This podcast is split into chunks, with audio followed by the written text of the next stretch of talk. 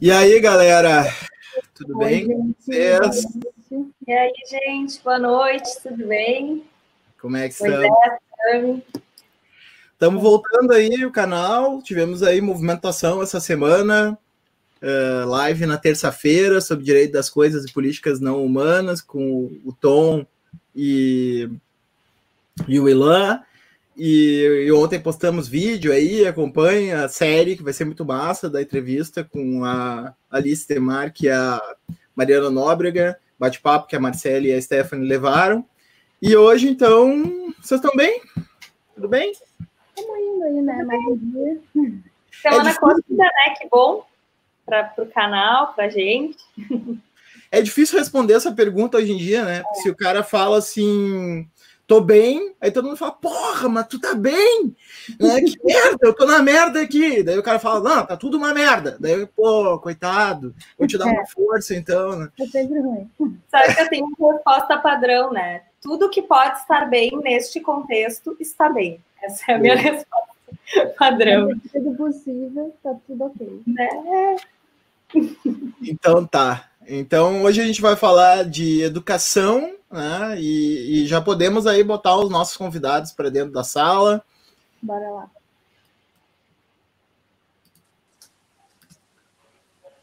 Oi, gente, bem-vindos. Boa noite, Felipe. Boa noite, Gregório. Boa Seja noite, bem- gente. Tudo bem? Obrigado. Eu tenho uma pergunta introdutória para cada um, antes de fazer as, as apresentações, né? Na verdade, a gente sabe que o, que o Gregório e o Felipe estão envolvidos com essa questão educacional, então é, é óbvia a razão pela qual eles foram convidados. Depois a gente pode fazer uma, uma passagem, se eles quiserem, pela, pela trajetória aí, pela, pelas questões que, que eles acharem adequado para se situar no, no diálogo. Mas eu tenho uma pergunta mais, mais básica aqui. É, Gregório, vou começar com, com o Gregório, pergunta para o Gregório. Gregório, por que, que a educação gosta tanto de sigla, velho? Pois é, cara, eu acho que é pelo, pelo volume de é, é, fragmentação que a gente vive na, na, na nossa área e de, enfim, de departamentos, né, repartições e, e- e disciplinas, né? Ó, dá para começar já no teu campo da, da filosofia, falando talvez nesse paradigma fragmentário, disciplinar da estrutura escolar que nos lega é, é, enfim, esse volume de siglas. Mas é impressionante, né? Quando os nomes são longos da, da- questão normativa, orçamentária e complexa que é, né? Eu acho que se deve muito a isso. Eu, quando comecei a trabalhar eh, no- nos primeiros dias de novas instituições, era sempre um. Parece que eu estava num mar de siglas que eu não conseguia ter ideia alguma do que, que aquilo representava. né? E em alguns casos eu descobri que a sigla ela tinha três significados a depender de onde você estava, numa mesma instituição. Então, não é brincadeira, você tem toda a razão. A gente gosta de sigla pra caramba. Tem que fazer um movimento pela dessiglização né, da- da- das coisas para ficar mais claro. É, e eu queria fazer uma para o Felipe agora, para começar, né? A gente vai falar de educação fast food. É, esse Big Mac aí, que essa educação coloca bem estragado, eu, eu me lembrei do, do, do- primeiros Oaks, né? Que, que rolou na época que a gente chamava de Oaks até, né? Hoje em dia a gente chama de fake news, sei lá o que, né? Que era do, do Big Mac, que o Big Mac era feito de carne de animais eh, invertebrados, não sei o que, criados e tal. Diz que o McDonald's ah, sofreu prejuízo real por, por isso aí, né? Então eu queria, assim, eh, brincar contigo isso, né? Esse, como é que tu, tu tá sentindo, assim, uma primeira impressão dessa... O que que tá vindo aí nesse fast food aí? Esse Big Mac é ruim, que nem o Big Mac original? Big Mac é sempre ruim, né, velho? Mas, então, acho que preparei um monte de coisa aqui, cara, e eu tenho certeza que eu não vou conseguir usar nada. Vou usar na medida que surgir. Então, tipo, o que eu acho que a gente tem que ter em mente é que o que a gente vê, e até fica em certa medida escandalizado, ah, o que está acontecendo com a autonomia do ensino e das instituições de ensino superior, Uh, é uma coisa que nos toma de repente, nos deixa completamente abismados, assim, mas isso não é nada novo. Uh, as dinâmicas de, de, privatização do ensino superior, por exemplo, que é o que eu mais estudo, assim, não, a educação é uma área muito grande, assim, né? Até quando tu fez a pergunta para o Gregório, me deu o que me passou pela cabeça é por que, que a modernidade gosta tanto dessas fragmentações, né? E então o que eu mais o que eu mais estudo assim, o ensino superior, ele vem num processo de privatização desde, desde, a década de 60. Né? A reforma a reforma universitária que teve em 68, ela ela muda o caráter de estruturação do ensino superior e desde lá ele já vem crescendo dentro do campo privado de uma forma muito, muito, muito impressionante. Então, o que a gente vê agora, né, a partir da década de 90 no Brasil, com a chegada do neoliberalismo e com, e com um movimento que para o Brasil é muito contraditório, né, porque o Brasil, em termos de política social, política social universal, muitas delas chegam ao Brasil na década de 90, né, ou seja, junto com o movimento de mercantilização das políticas sociais, as políticas sociais também chegam, né. E a educação e o ensino superior em si, ele não escapa dessa lógica, na verdade, ele experimenta essa lógica da forma mais substantiva possível. Né? Então, eu acho que a gente não pode, a gente não pode se surpreender. A gente não, obviamente, isso não é uh, ficar num movimento, uh, enfim, ficar imóvel, ficar inerte, né? Mas eu acho que a gente tem que tomar isso uh, a partir de uma perspectiva histórica de longo prazo, para saber como é que a gente intervém nessa história aí. Uh, eu queria começar assim falando, porque acho que a ideia de pensar essa, esse debate com vocês, né, uh, veio muito de uh, refletir sobre como tem sido o sistema de ensino no Brasil e acho que eu acabei sentindo muito e acompanhando vários processos de demissão em massa em universidades privadas, né? Desde o período da graduação, assim, quando eu comecei a acompanhar esse, esses processos, isso começou a me despertar, assim, tipo, que, que processo é esse que está acontecendo, que todos os professores estão virando oristas, que tudo está virando tão dinâmico, uh, e agora com a chegada da pandemia, como nas universidades privadas foi diferente, né? Uh, como os professores tiveram que colocar essa, Uh, e nas escolas também, né, como tiveram que se colocar à disposição muito mais rápido nas universidades privadas, em algumas tem uma certa resistência, né, em colocar todo o processo de ensino por EAD. Então, uh, queria conversar com vocês, assim, né, sobre isso, né, sobre como vocês estão sentindo esse processo e o que vocês uh, aí, né.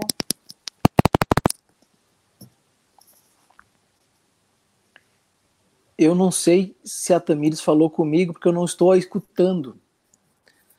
Antes eu não escutava o Felipe, agora. Eu não escuto. É Oi, só a Tamires que tu não está escutando? Só, só a Tamires. Você eu escuto agora. Bem. E... Faço uma tradução livre do que a Tamires falou, enquanto a gente tenta ajustar o áudio do, do Gregório. Não, porque... Vamos por aí, né, para tentar equalizar para a gente ver qual é o problema. É, ou, eu, ou eu tento sair ou você é, é, tá traduz aí para mim. Nada da Tamires? Não? Não, não ouço nada dela. Então, vai, vai e volta, e enquanto isso o Felipe vai respondendo, depois tu, tu responde. Acho que isso. Boa.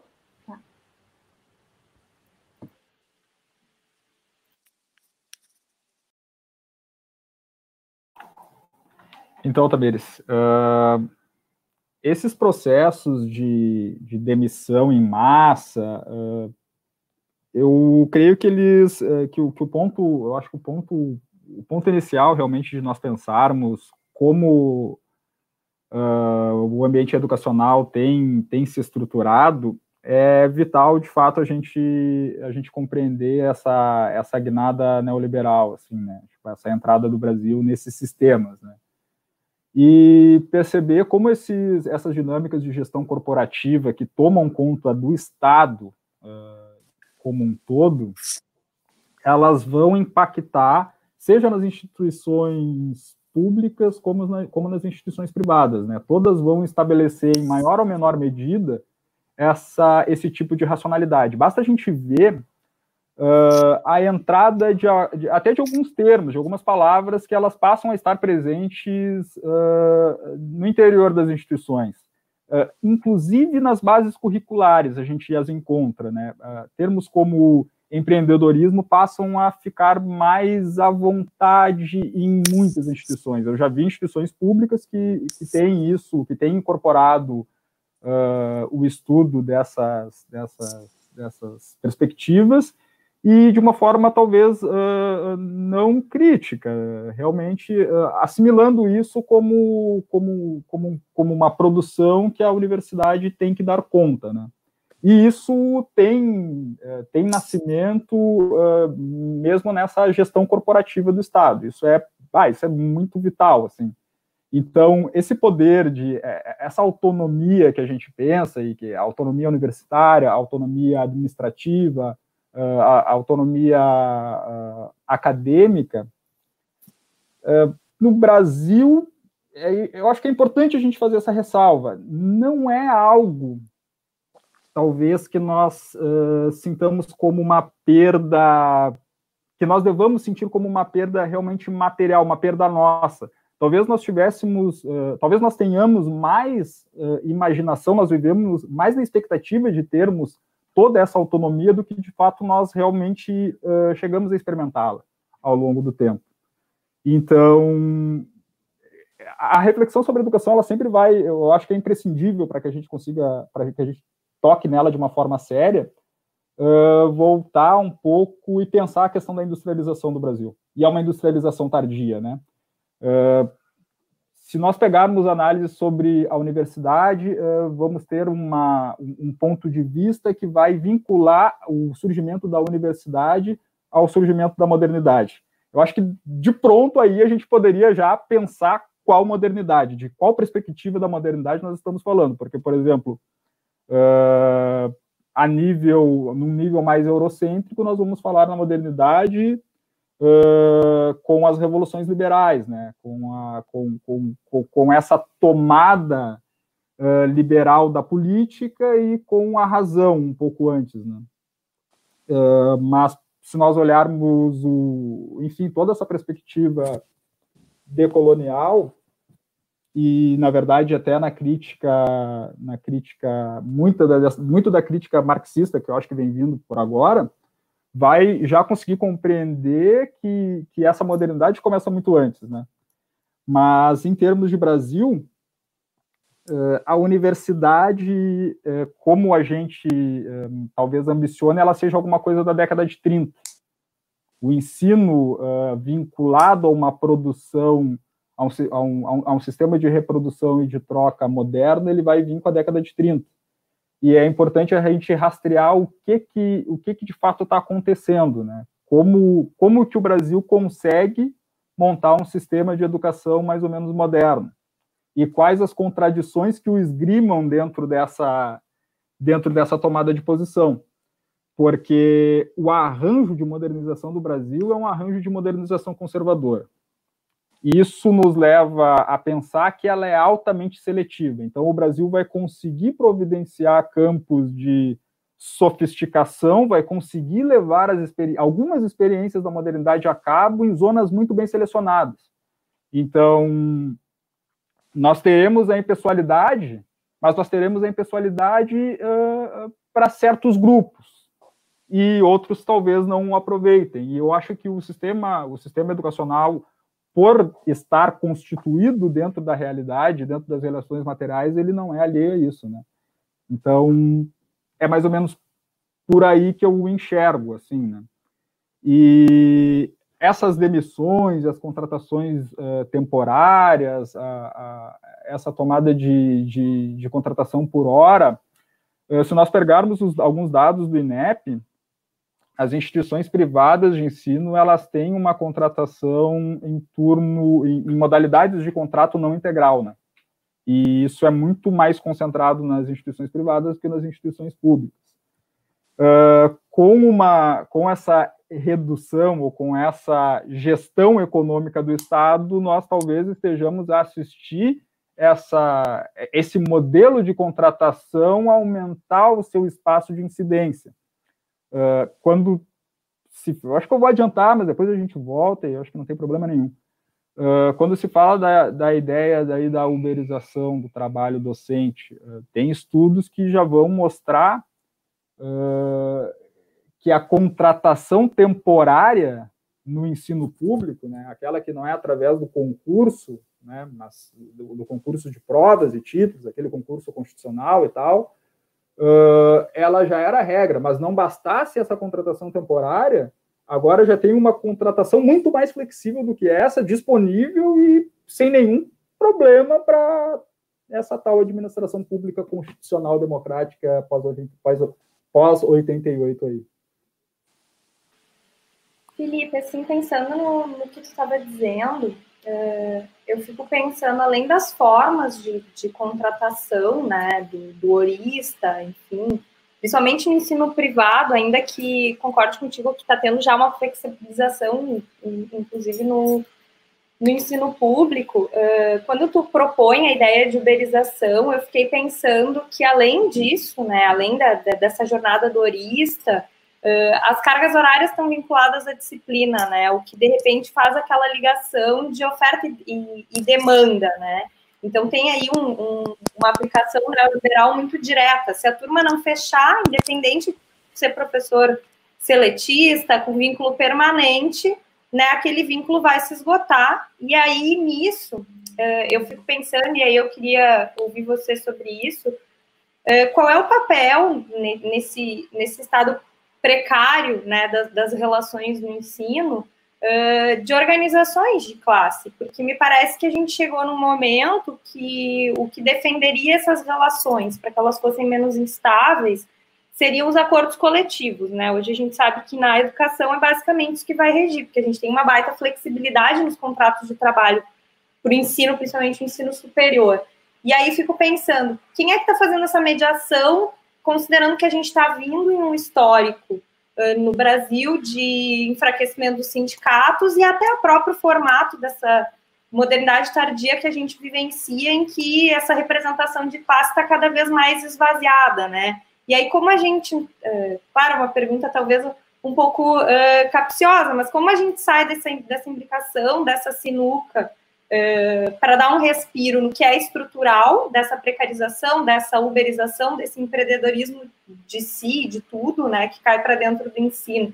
Não sei se vocês já se debruçaram para pensar sobre isso, mas eu acho que é uma coisa que que está quicando, assim, se a gente não tem mais representação de classe, como a gente sai, né? Ou, ou quais seriam possíveis caminhos para sair dessa imbricação?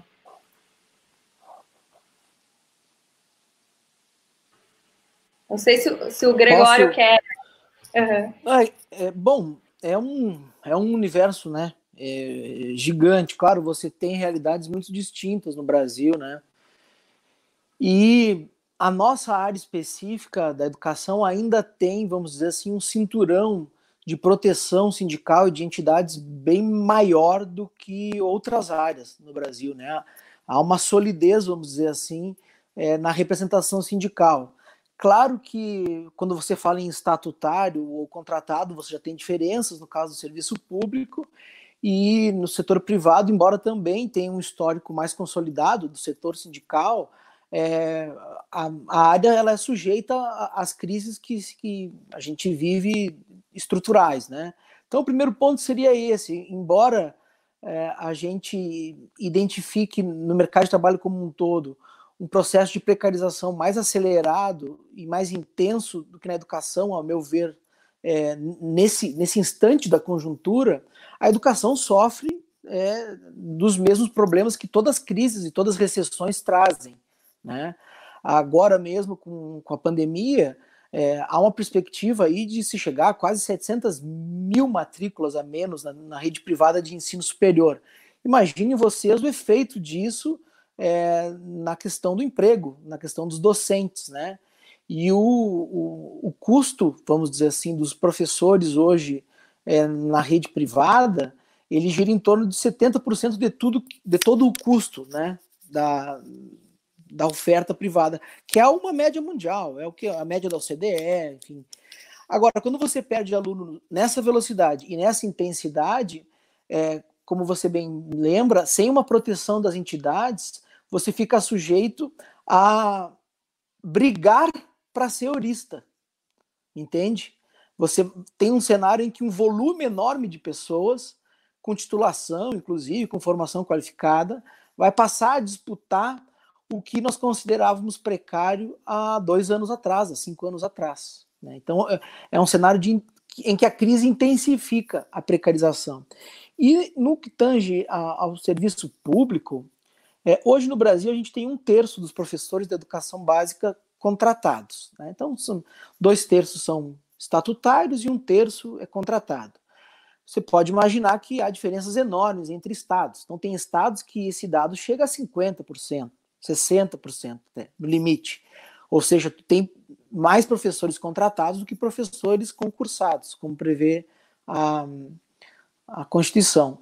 E, e aí a gente tem, embora uma segurança um pouco maior é, em relação a contratos, porque eles são únicos, eles não, eles não são por hora em geral, é, você tem um, um, um, processo de naturalização, inclusive jurídico, né, é, da contratação é, temporária é, por, por muito mais razões do que a lei prevê. Ou seja, hoje é doença, é a questão da, da licença saúde, né, licença vinculada à maternidade e outras que são muito assim é, típicas. No serviço federal, hoje isso é ainda bem, vamos dizer assim, considerado, bem respeitado. As procuradorias tentam é, vistoriar todos os substitutos, todos os. Mas nas redes municipais, nas redes estaduais, não. Tanto é que tu tem uma pulverização, se pegar o dado aí de, da década de 90 para agora, uma pulverização de contratos. Né?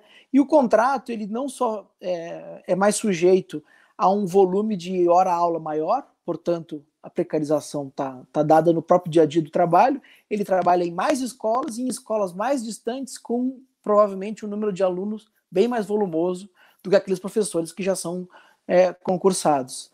Então, é, embora a gente tenha sindicatos que tenham um grau de proteção, óbvio que essa proteção é maior para os estatutários. Então, mesmo dentro da educação, a gente tem uma, uma espécie de. Isso não, não é uma, vamos dizer assim, uma construção política consciente. É como a estrutura foi se montando. Você tem uma proteção para aqueles atores, no caso docentes, né, que já têm, por exemplo, a proteção da estabilidade. E justamente aqueles que não têm a proteção da estabilidade são os que menos, por vezes, são atendidos pelas próprias entidades é, representativas. Né? E sim, é, é uma, é uma reflexão que todo o setor progressista tem que, se, se tem que fazer, que é, bom, diante do, do, do, esvaziamento dos sindicatos, desde o mercado de trabalho até as áreas da, da, da, públicas, o que, que gente, como, é que como é que vai se organizar, né? E dá para colocar os partidos nesse, nesse balde também, né? Não só os sindicatos, como os partidos. Então, é um desafio enorme.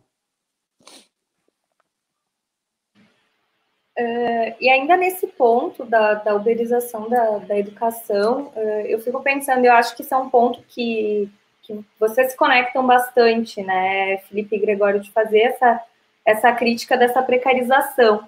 E nesse sentido, bom, a gente está falando da precarização das relações de trabalho em relação ao docente mas de que forma isso se desdobra né, numa precarização do ensino per si, né? Porque a gente está falando de educação fast food. O que, que a gente está dizendo com isso? O Moisés brincou ali né, no começo da live sobre esse Big Mac. O que, que é essa, essa porcaria, né? Essa junk food que está se desenhando aí? E se ela é de fato efeito então, também dessas relações de trabalho precarizada. Eu fico pensando que a pandemia, ela nos deu a oportunidade de pensar um pouco isso, assim, aquele teu texto, né, Gregório, que está lá no, no Nexo, me fez pensar muito isso, né, o quanto a gente está brigando uh, para proteger um ensino que seria igual, e aí, bom, a virtualização das aulas não acessa igualmente todos os alunos, por, por desigualdades estruturais, sociais, etc., é, mas, a, mas antes disso, antes da gente ter a virtualização, a gente tem toda essa mudança no ensino, no ensino quanto mercadoria, né? E como é que isso reflete? E eu acho que isso tem a ver também uh, com aquele texto que o, que o Felipe lançou lá no Empório do Direito, né? Como é que isso reflete na qualidade do ensino para não virar um ensino acrítico, um ensino fast food, né?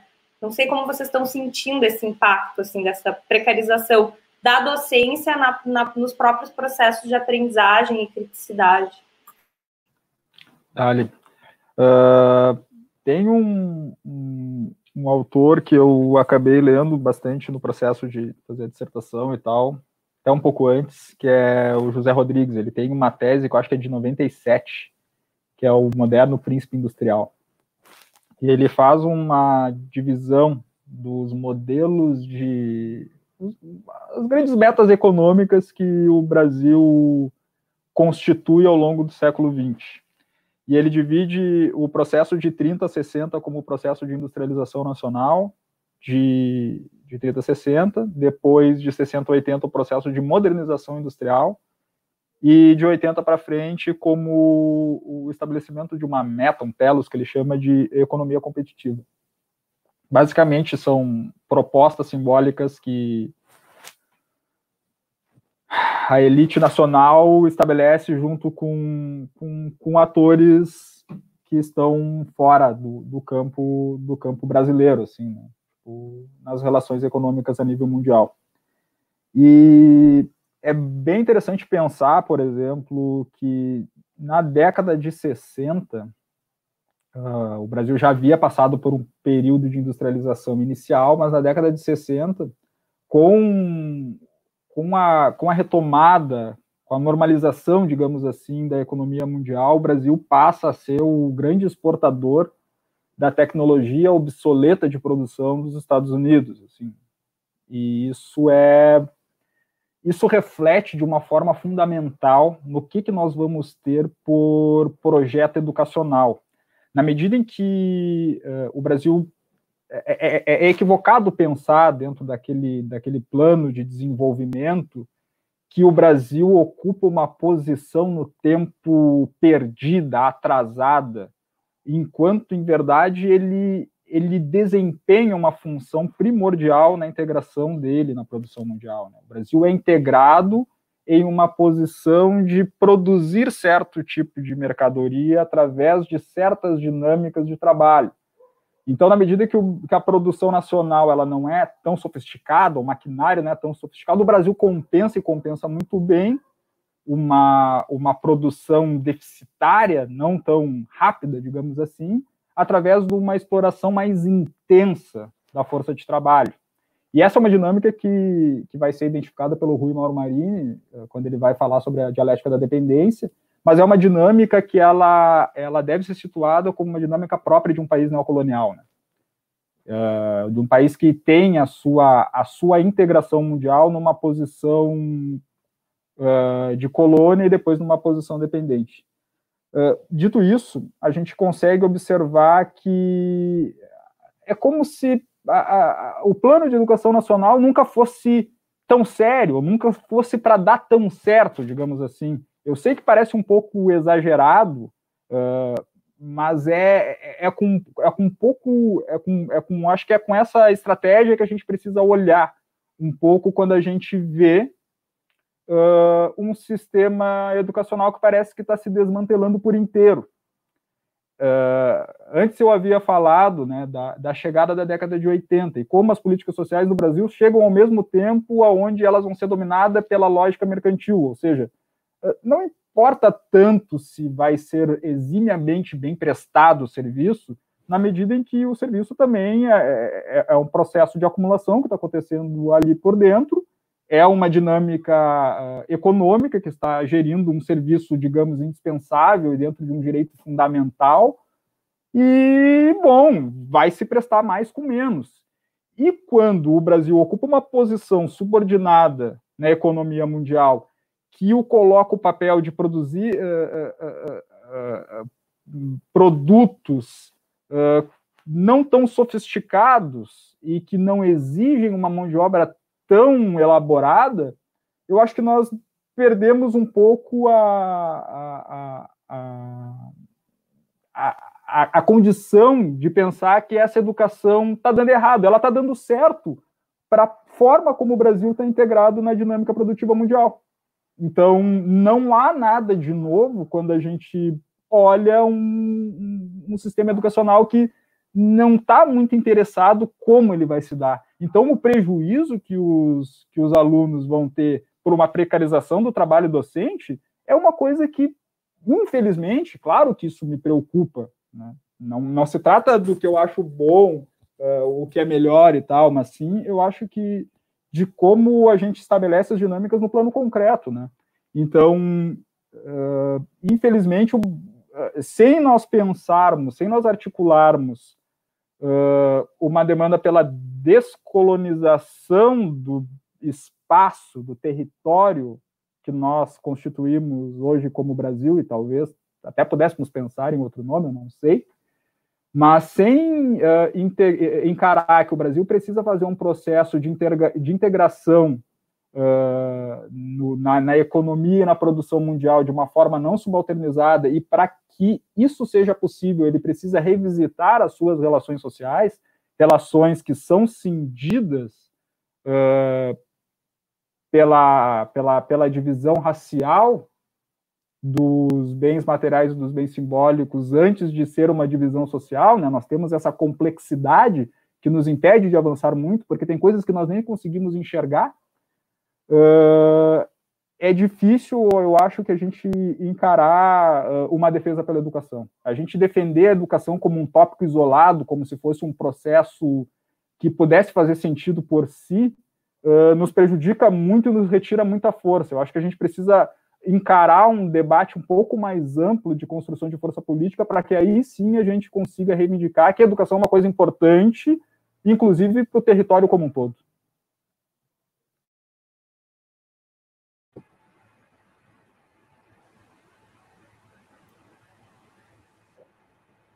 Uh...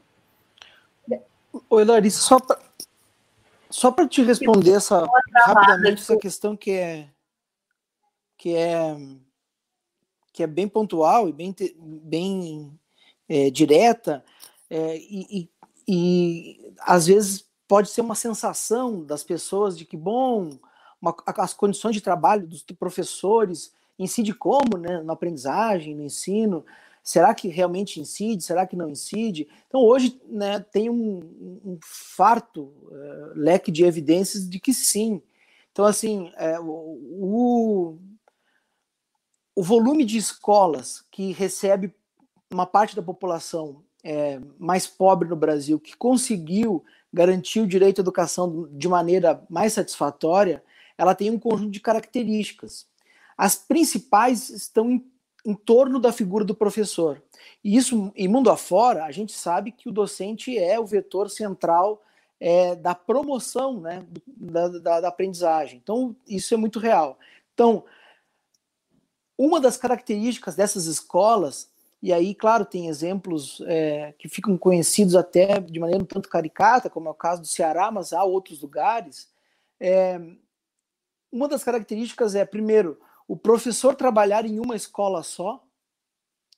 Segundo, o professor ter um número de alunos razoável né, dentro de, de, de sala de aula e ter um, um, um tempo, é, respeitando a lei, inclusive, que, do piso nacional, que prevê um terço do período para planejamento e atividades pedagógicas, né?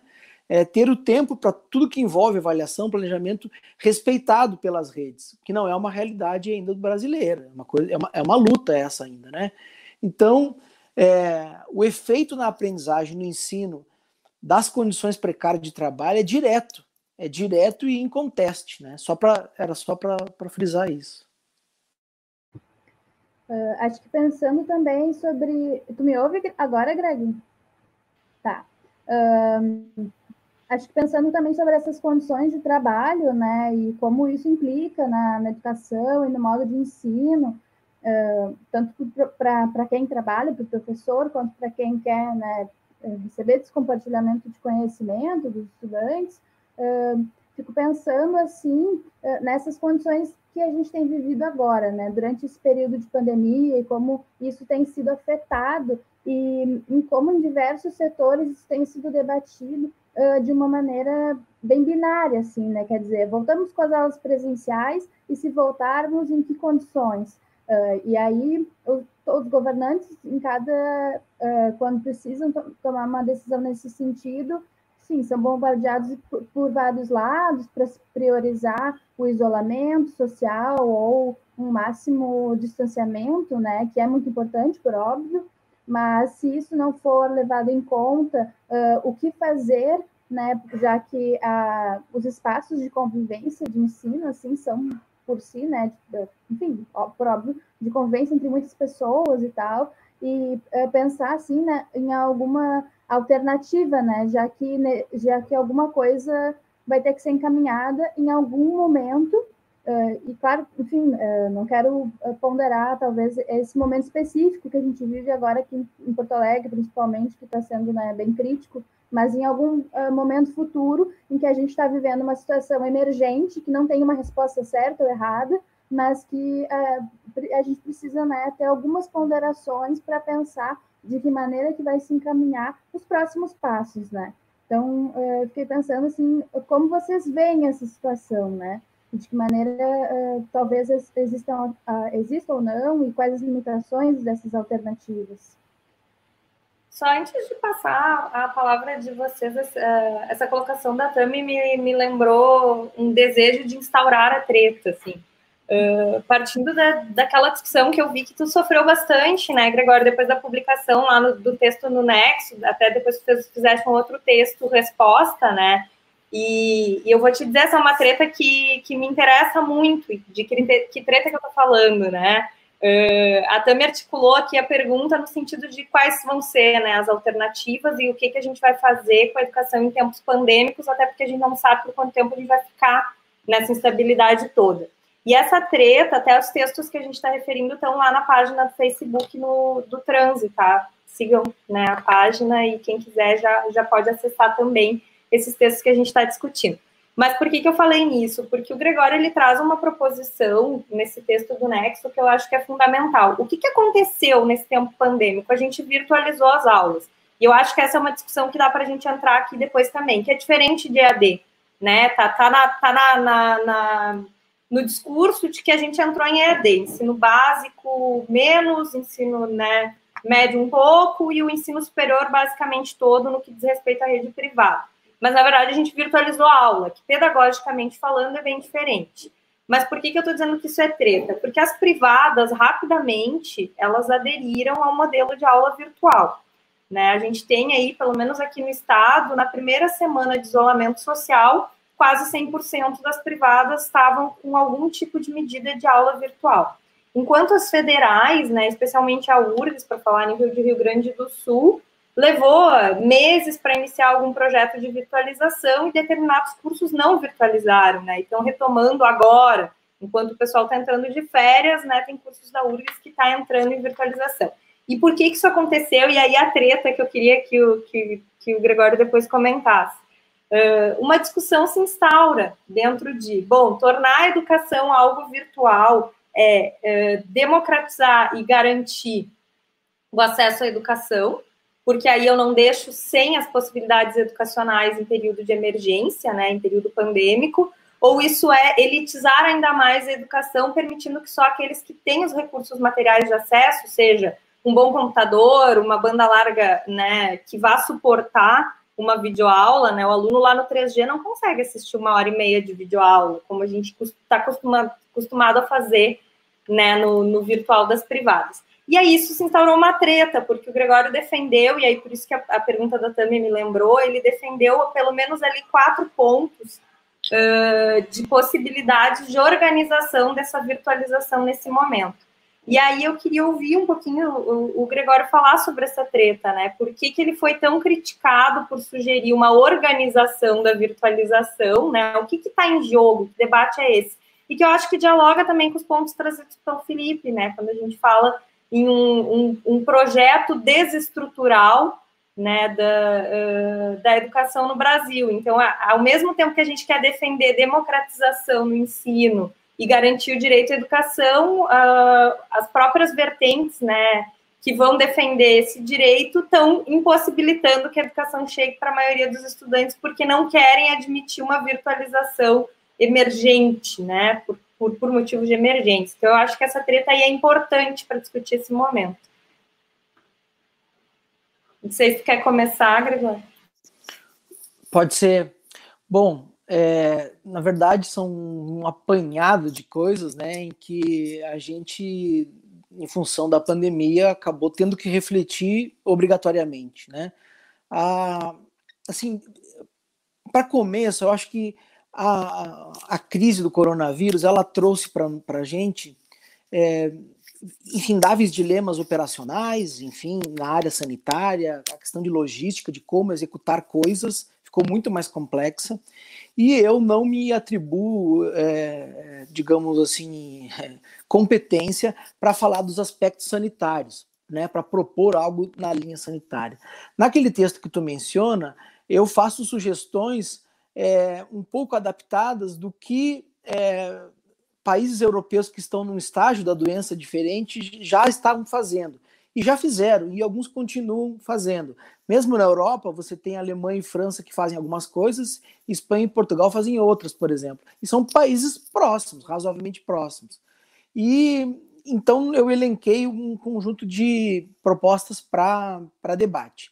Primeiro, acho que a, a, a pandemia deflagrou, né, desnudou duas coisas que a gente tinha na nossa intuição e que é, se confirmaram. Primeiro, é, o professor, do ponto de vista profissional, ele é insubstituível. Né? Só você conversar com quem tem criança aí. Pode ligar para quem tem criança e que, não, e que as aulas estão suspensas. O professor, como ente é, é, mediador do conhecimento, ele não só é insubstituível, como qualquer mudança aí no futuro, 4.0, mudança das, é, é, enfim, mecanização do trabalho, não vai tocar tão cedo na figura do professor.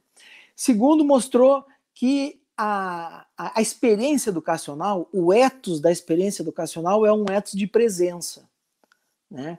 A dimensão de estar presente, por si só, é um elemento, inclusive, equalizador.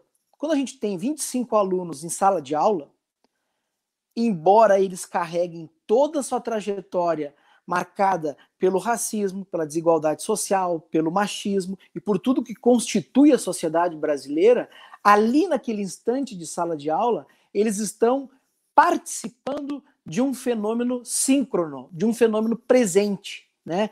E ocorrerão coisas ali na sala de aula em que o professor pode é, é, ao observar, ter starts para trabalhar tanto seu conteúdo ou para trabalhar todo um conjunto de temas que são impossíveis de serem trabalhados de outra forma. Então, é, primeira coisa, o ethos, ah, o professor é fundamental, o ethos é presencial. Agora temos uma outra dimensão é, ligada ao fazer de sala de aula, que é muito ligada, sim, ao conteúdo, que é aquele conjunto né, de informações e, e, e, vamos chamar aí de habilidades, enfim, que o professor tem a responsabilidade de mediar junto aos seus estudantes. Isso, a dimensão remota, e aí o guarda-chuva remoto aqui envolve tudo que não seja presencial, portanto, envolve né, rádio, TV, é, WhatsApp, é, é, as plataformas, e principalmente que, segundo os relatos das minhas estudantes, eu dou aula em quatro licenciaturas. Segundo o relato delas, o que mais tem sido efetivo é sim o material físico enviado com planejamento, né, o material que, que as crianças e jovens tenham contato. Portanto, o, desde o do, do livro didático, o livro literário, o livro é, de a cartilha de exercícios, ou tudo que o vale é que as crianças tenham um, um acesso manual. Né? Isso tem dado mais resultado, por exemplo, do que uma plataforma ou como Moodle, ou equivalentes, né? Claro que se você acompanhar isso um, conte um, um, conteúdo que você enviou com um vídeo de três minutos no WhatsApp, dando uma instrução geral, melhor ainda. Em geral, o WhatsApp é o canal que tem maior eficácia nesse sentido. Né? Então, a gente, eh, eu naquele período, estava discutindo que, dado que a gente sabe muito bem que a inatividade escolar prolongada provoca um gap, né, um, um, uma desigualdade de aprendizado muito grande, em especial naquelas famílias em que os alunos têm dificuldade de acesso aos insumos tecnológicos é, e outros insumos, como revistas, livros, enfim, né? Dado que está bem documentado isso, não faria muito sentido a gente, enquanto gestor público, então, enquanto ente público, aceitar que os alunos irão ficar dois, três, quatro, seis meses, oito meses, até um ano, sem nenhum tipo de atividade. Então, eu, eu fazia uma defesa de que era o momento para planejamento das atividades remotas, mesmo ciente de que elas não são equiparáveis à presencial e que elas não vão ter o mesmo alcance. Não tendo o mesmo alcance, o argumento contrário que me, que me, me foi dado constantemente é de que, enquanto não acessar todos, nós não vamos ofertar nada. Essa era um pouco a lógica. Se eu não tenho como acessar, garantir o direito de todos, eu não, eu não vou é, oferecer nada para aqueles que em tese têm, né? E aí eu respondi basicamente com duas, com dois argumentos. Primeiro, hoje nós temos 2 milhões de jovens em idade escolar fora da escola no Brasil. Então, assim, tem bastante gente fora da escola já. É importante que as pessoas saibam, né? Só no ensino médio é um milhão e meio, de 15 a 17 anos. Então, é a população de Porto Alegre. Não é uma coisa assim, não é pouquinha gente ali, só no estado pobre. Não, é muita gente de 4 a 17 anos que não tem matrícula na escola. É muita gente. Então, é, nós já não acessamos todos. E nunca acessamos em nossa história, né? E o segundo é, é, é era o, o, o argumento ligado ao que eu chamo de busca ativa. Bom, diagnosticado que nós temos um contingente de estudantes que nós não vamos acessar, nós temos que programar durante um tempo, planejar outras formas para poder acessar esse estudante, que aí é um pouco do papel do poder público, inclusive de, no caráter intersetorial, ou seja, junto da assistência social dos municípios, da Secretaria de Educação dos municípios, junto inclusive com os protocolos sanitários da saúde, você disponibilizar sim, é, protegido todo as precauções que tem que ter, é, o laboratório de informática da escola, se ela tem, é, é, agendamentos né, programados é, para que os alunos acessem é, o, a internet, se for o caso. Aí, entra todo o universo de pacote de dados, é, aulas que, que, sejam de caráter sempre gratuito, tipo é, software livre, tudo, tudo que envolve a, a, a, capacidade do poder público de se mobilizar para ofertar. E por que, que eu, eu, também fiz aquela provocação tão, digamos, cedo, né? Foi lá em abril isso, né? Eu tinha um pouco a impressão de que eh, nós não voltaríamos tão cedo. Muitos dos meus colegas batiam na mesa dizendo que em junho nós estaríamos presencialmente em aula já. Né? E eu entendia que não. Eu achava que, primeiro, se nós voltássemos, haveria grande risco de uma segunda onda de Covid. O Brasil provavelmente não tenha, porque o Brasil vai ter uma onda gigante única que vai se permanecer no platô por muito tempo, pelo jeito. Aliás, está assim há meses já e deve permanecer. Então, voltar à aula presencial nos moldes que a gente tinha antes é uma coisa muito arriscada, muito difícil de se pensar agora, né? Nós, nós estamos falando no mês de julho. E, e segundo, é, muito pelo fato de que é, eu entendia que a, a, a forma é, da gente evitar uma evasão que vai ser significativa entre os jovens acima de 14 anos, especialmente, e a forma da gente reduzir esse gap que é, não ele não será contornado, mas reduzir, e aí é mesmo é, reduzir danos mesmo, seria a gente buscar a oferta remota de algumas atividades. A polêmica girou sempre em torno do registro, né? Como que nós vamos registrar a presença? Mas, bom, o registro é um meio para você atingir um fim que é a aprendizagem e o contato com o estudante a manutenção desse estudante na escola, enfim, né? Então o registro nunca foi minha preocupação, na verdade, porque você tem aí ajustes calendários que vão ter que ser feitos até o fim de 2021. Não adianta, não tem muita mágica. É, então a, a, a, treta que você chama é, girava muito em torno dessas questões. Depois eu, eu, eu, tenho outras, mas eu vou passar a palavra para não ficar muito unilateral, que eu, eu complemento essa questão. Felipe, quer colocar alguma coisa?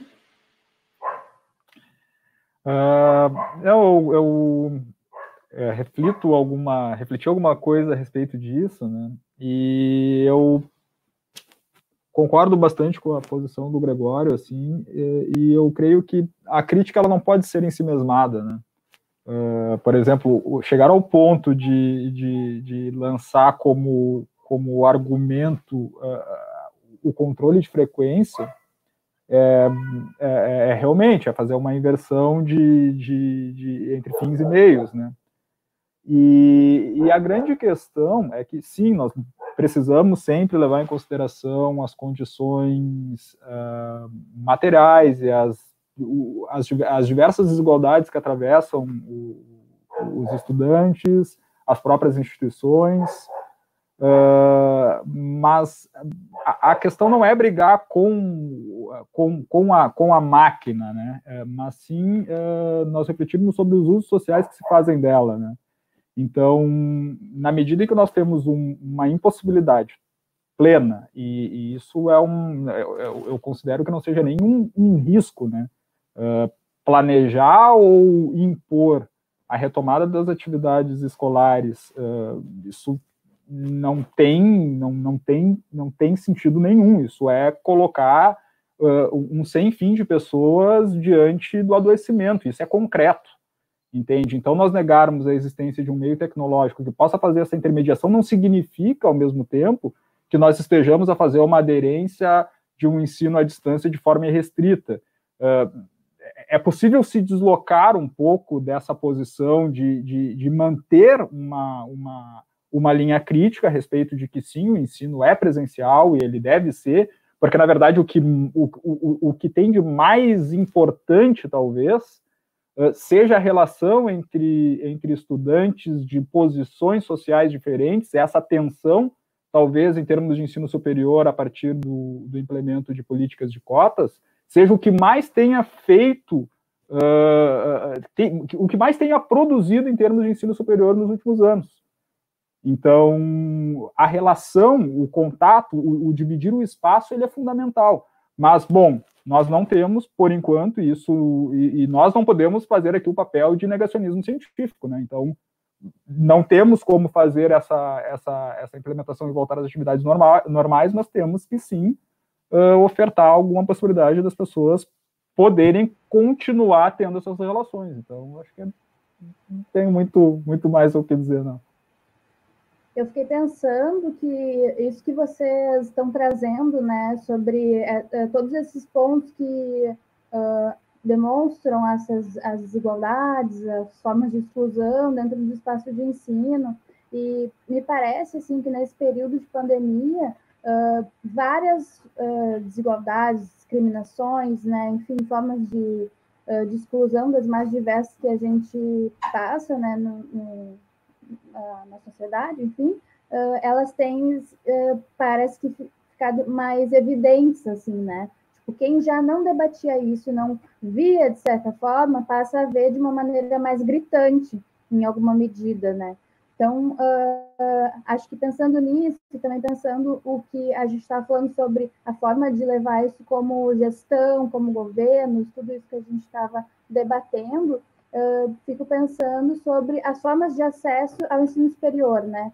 Então, claro, também pensando né, no que o, o Felipe pesquisou, né? A gente foi colega de mestrado, pude acompanhar o desenvolvimento da dissertação dele, uh, pesquisa que, que envolveu o ProUni, né? E que para mim é, é um uh, é um projeto muito muito caro, assim, né? Porque também foi a forma como eu acessei o ensino superior, mas também dá para pensar em outras formas de, de acesso, permanência, né, que foi o FIES, que já é de um período anterior ainda, né, ao período que era do ProUni, de outro, uh, outro tipo de governo.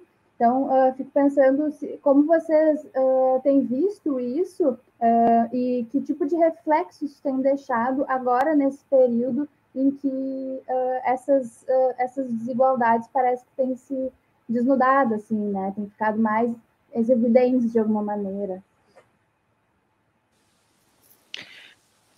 Bom, o, o modo como a gente organizou o ingresso no ensino superior no Brasil no século XX é, é, um, é um desastre, né? A gente, a gente conseguiu, entre outras coisas, fazer com que a universidade brasileira, pelo menos até o, a virada do século, fosse realmente ocupada por, por parcela muito pequena da população, né? Então, quando a gente dizia que era elitizada, é, é correto, profundamente elitizada a universidade, em especial a universidade pública, né?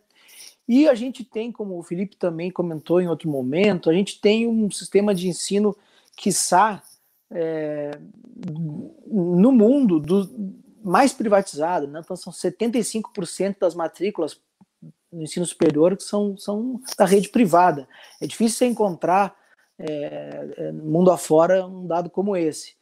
E, esse crescimento da matrícula privada ele realmente ocorre com intensidade no, na ditadura militar, ele eh, segue crescendo nos anos 90, enquanto o sucateamento foi muito grande, o setor público, mas quando cresceu muito, e aí nós vamos virando o século para a tua pergunta, né, quando cresceu muito a expansão é, do ensino superior público e as políticas que envolvem, né, a ProUni, as cotas, o Reúne, o FIES, que é da década de 90 ainda, é, a gente tem para e passo o crescimento do setor privado junto e inclusive maior.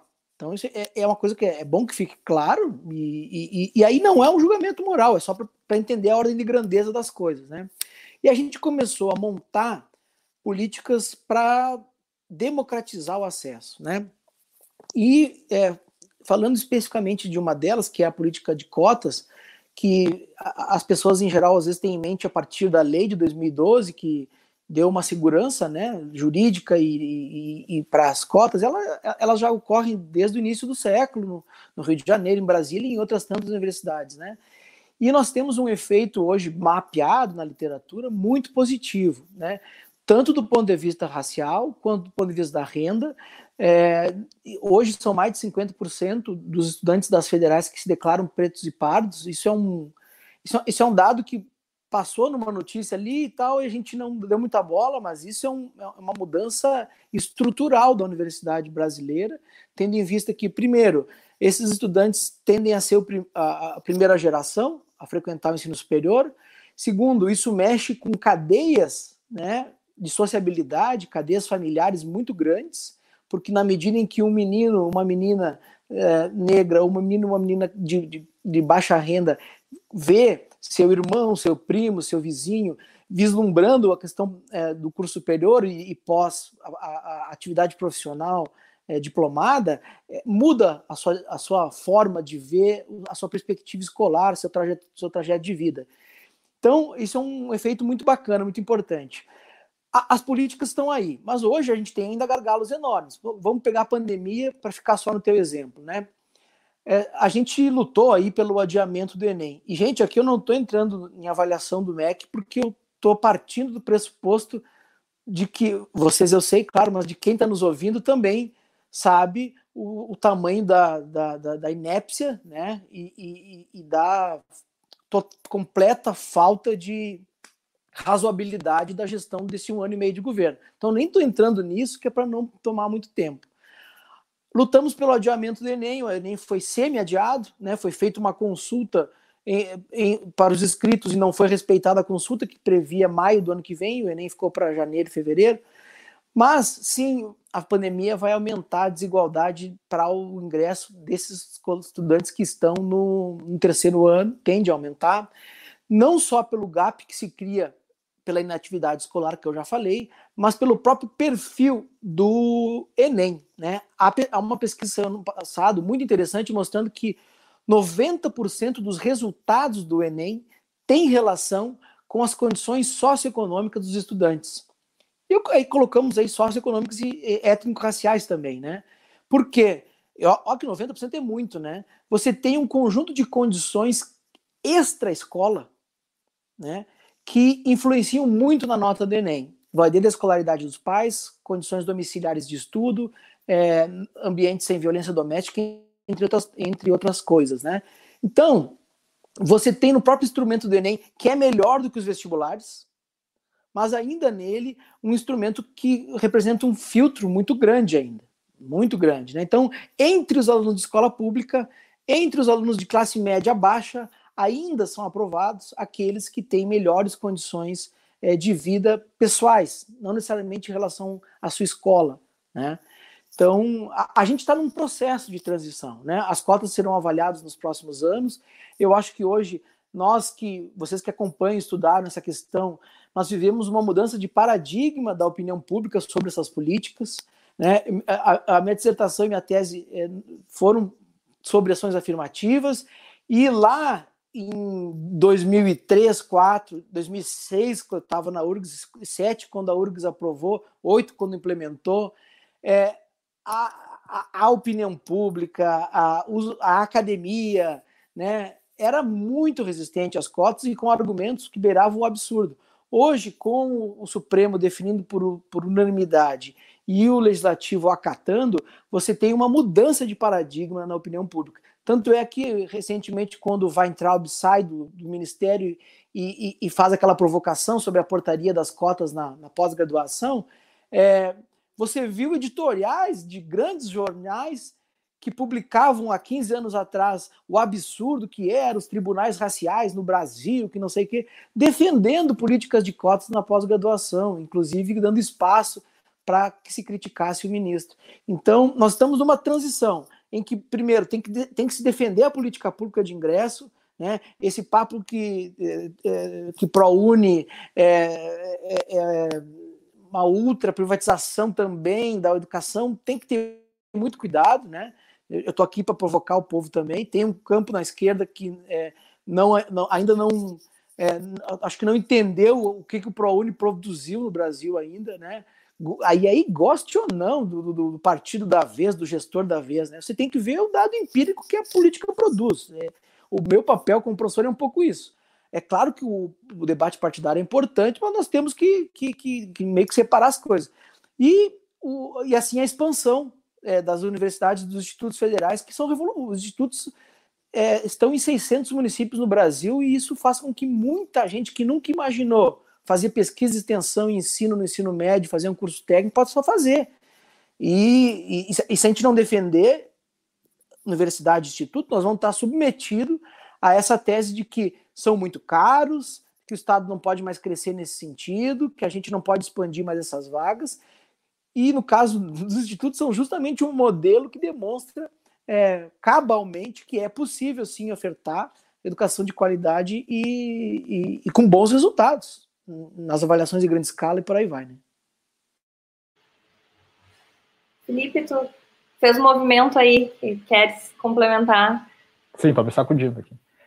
É, o povo no direito gosta muito de falar do povo do direito constitucional aí, é, de vedação do retrocesso, né? É, como se algumas posições uh, jurídicos sociais, uma vez estabelecidas, não pudessem, ante, não pudessem ser revistas ou não pudessem regredir em desfavor da substantivação dos direitos fundamentais. Bom, uh, nós tivemos anos muito bons, né? Eu acho que entre há pouco, se nós pegarmos, eu acho que o campo de, de, de, de teses e dissertações de cinco anos atrás, nós estamos discutindo ações afirmativas, né? Nós não estamos necessariamente discutindo uh, a existência ou não de uma universidade pública, por exemplo, né? Que talvez seja algo que nos tome mais atenção de uma forma talvez mais radical daqui para frente. Então, o que eu quero dizer com isso é que é tudo, uh, tudo, todas as, as relações em termos de, de ações afirmativas vão depender dos arranjos de força presentes no momento concreto. Né? E então chego ao ProUni. Antes de qualquer coisa, embora eu tenha pesquisado um pouco o ProUni aí, né, tinha dedicado algumas boas páginas a respeito desse programa, uh, eu é, é, inegável, né? Nós só podemos tecer qualquer possibilidade de olhar crítico a respeito desse programa a partir da existência o que ele produz é concreto, sim, é a maior durante muitos anos. O Gregório até comentou a respeito de que, bom, se tem um olhar, um marco legislativo a respeito de ações afirmativas a partir de 2012 no ensino público, né? mas, na verdade, o ProUni data de, 2004, de 2004 através de uma medida provisória. Então, assim, presidente da República, né, Casa Civil, assina e manda para a rua, entende? Com alta aprovação. Ou seja, o ProUni consegue fazer um, um consenso, ele consegue fazer um, um, uma costura de, de acordo com interesses antagônicos no interior do Estado. Né? Contempla uma demanda de 50, 80, 100 anos de luta dos movimentos negros e contempla, ao mesmo tempo, reivindicações do setor educacional, que vem né, pegando esse espólio de, de, de, de, instituições que eram privadas, mas não eram mercantis. Né? E a partir da, da Lei de Diretrizes e Bases da Educação Nacional, passam a poder virar, tomar, adotar uma forma mercantil e atrair recursos externos e é um festival de compra-compra, ou seja, o setor privado ali na década de 90, ele passa a realmente ser mercantil, mas ele não se dá conta de uma contradição básica, né? A, a, a população brasileira, ela não tem condições de consumir Uh, os movimentos de os movimentos de mercado interno do Brasil não são tão generosos quanto os movimentos de mercado interno numa zona de capitalismo central. Então, as pessoas não têm necessariamente condição de pagar por uma matrícula numa instituição de ensino superior. Então, o ProUni passa a ser, sim, uma reivindicação de dois campos de luta em posição antagônica, né? E consegue fazer isso muito bem, consegue fazer isso através de medida provisória. E, é muito interessante esse ponto, até um rega, parece um resgate meio, meio fofoca, assim, né? Mas Uh, em 2004, quando surge essa medida provisória que, que implementa o ProUni, uh, há uma indicação para que a presidência da República, através do mesmo mecanismo, mecanismo jurídico, crie, através de medida provisória, a política de cotas do ensino público. Mas isso não passa, né? Isso não passa porque não é bem assim, né? Porque eh, esses interesses que nós precisamos conciliar são são, são, são muito difíceis. Né? A sociedade brasileira, como nós havíamos, como, como eu havia pontuado, passa por um arranjo de modernização conservadora. Então, uma coisa é nós colocarmos a possibilidade do ensino superior, essa democratização. Né? Outra coisa é nós falarmos de como isso vai afetar certos espaços específicos e posições específicas no ensino superior. Uh, importante, dentro do dado que o Gregório trouxe, uh, e, e aí, mas e, e, qual é o arranjo dentro dos cursos mais concorridos, digamos assim? Qual é o arranjo da Universidade de São Paulo? Na, na faculdade de Direito, na primeira faculdade de Direito do Brasil, entende?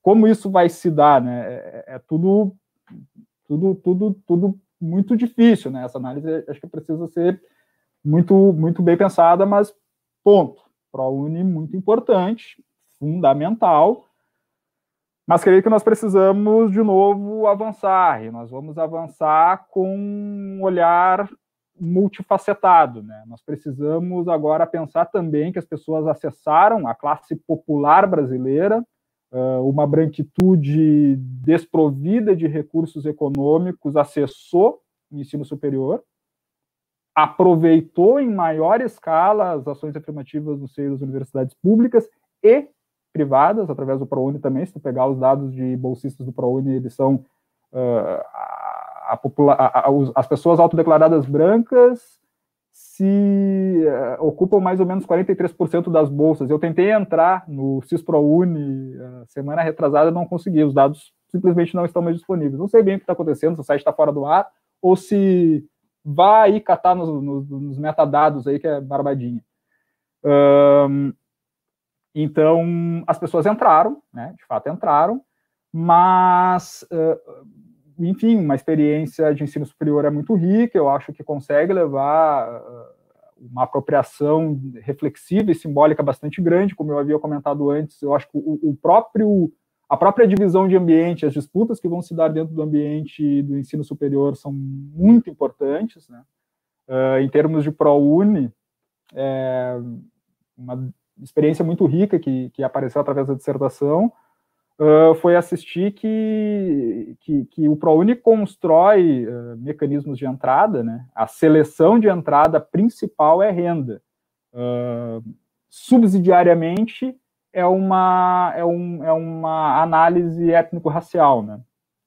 Uh, mas ao mesmo tempo que o ProUni estabelece como critério fundamental a vulnerabilidade econômica, ele não move quase que uma, um milímetro, um, um, não dá um passo em direção a, a, a políticas de, de, de, manutenção no ensino superior, ou, ou, ou, ou políticas de, de, pagamento de bolsas mesmo.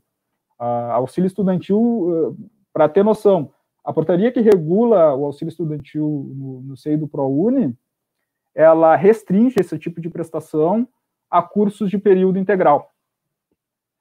Cursos de período integral não são a regra de instituições privadas, justamente porque instituições privadas trabalham com outro público. Se nós olharmos, por exemplo, as faculdades de direito aqui, a única que tem um curso integral de direito é a Unicinos, e é um curso recente, e só aqui em Porto Alegre, entende? O restante, todas as instituições são cursos de manhã, tarde ou noite, né? Tem essa oferta. Então, basicamente, os, alunos do ProUni não têm acesso a, a, a, um, a um, auxílio para se manter dentro da universidade. E a principal reivindicação é manter-se dentro do ensino superior, ter, ter condições econômicas de se manter ali, né? O que não é providenciado, que já nos coloca um problema bastante interessante uh, no seio da política.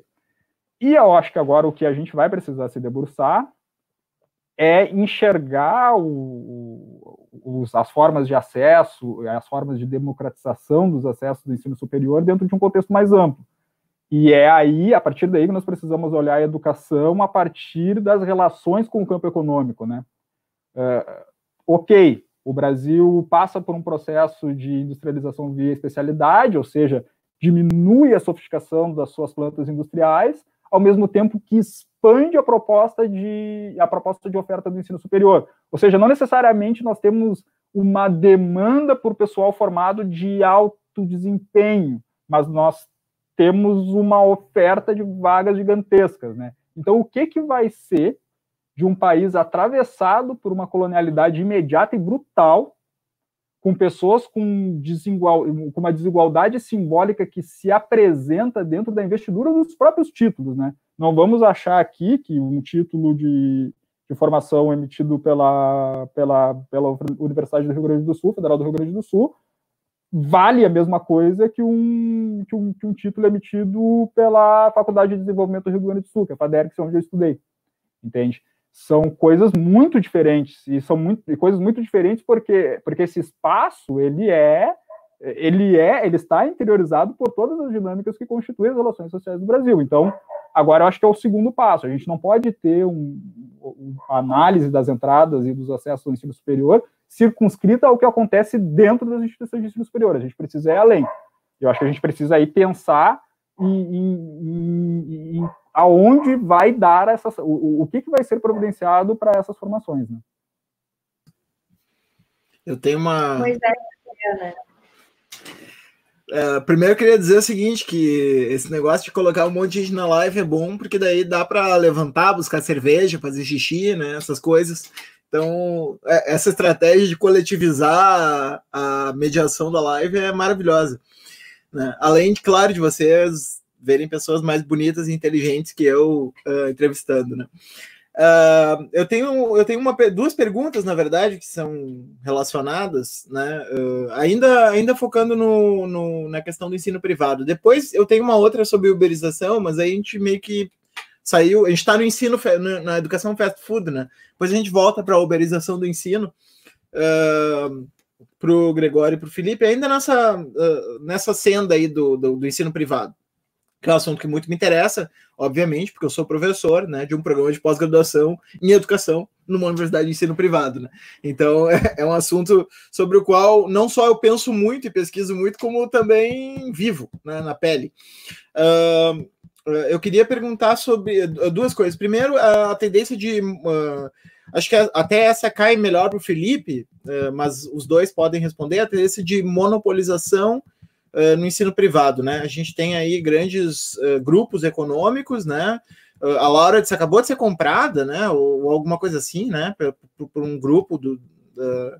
agora não me lembro como é que é o nome do grupo. Houve uma, tenden uma, uma tentativa de fusão barrada pelo CAD de entre Croton e Estácio, né, que seria basicamente a devastação total né, do, do, do ambiente educacional privado, que seria uma rede assim infinita de, de, de, de ensino superior uh, no modelo mais predatório, assim, né? modelo Walmart, né?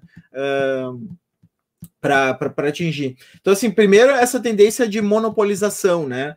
Eu digo que cai mais para o Felipe porque está muito ligado a esse processo estrutural econômico que ele estuda, assim, né? Já estou vendo que ele tem um, uma pegada de mais materialista, assim, mais estrutural, né? Então acho que acho que também vai bem nessa, nessa linha.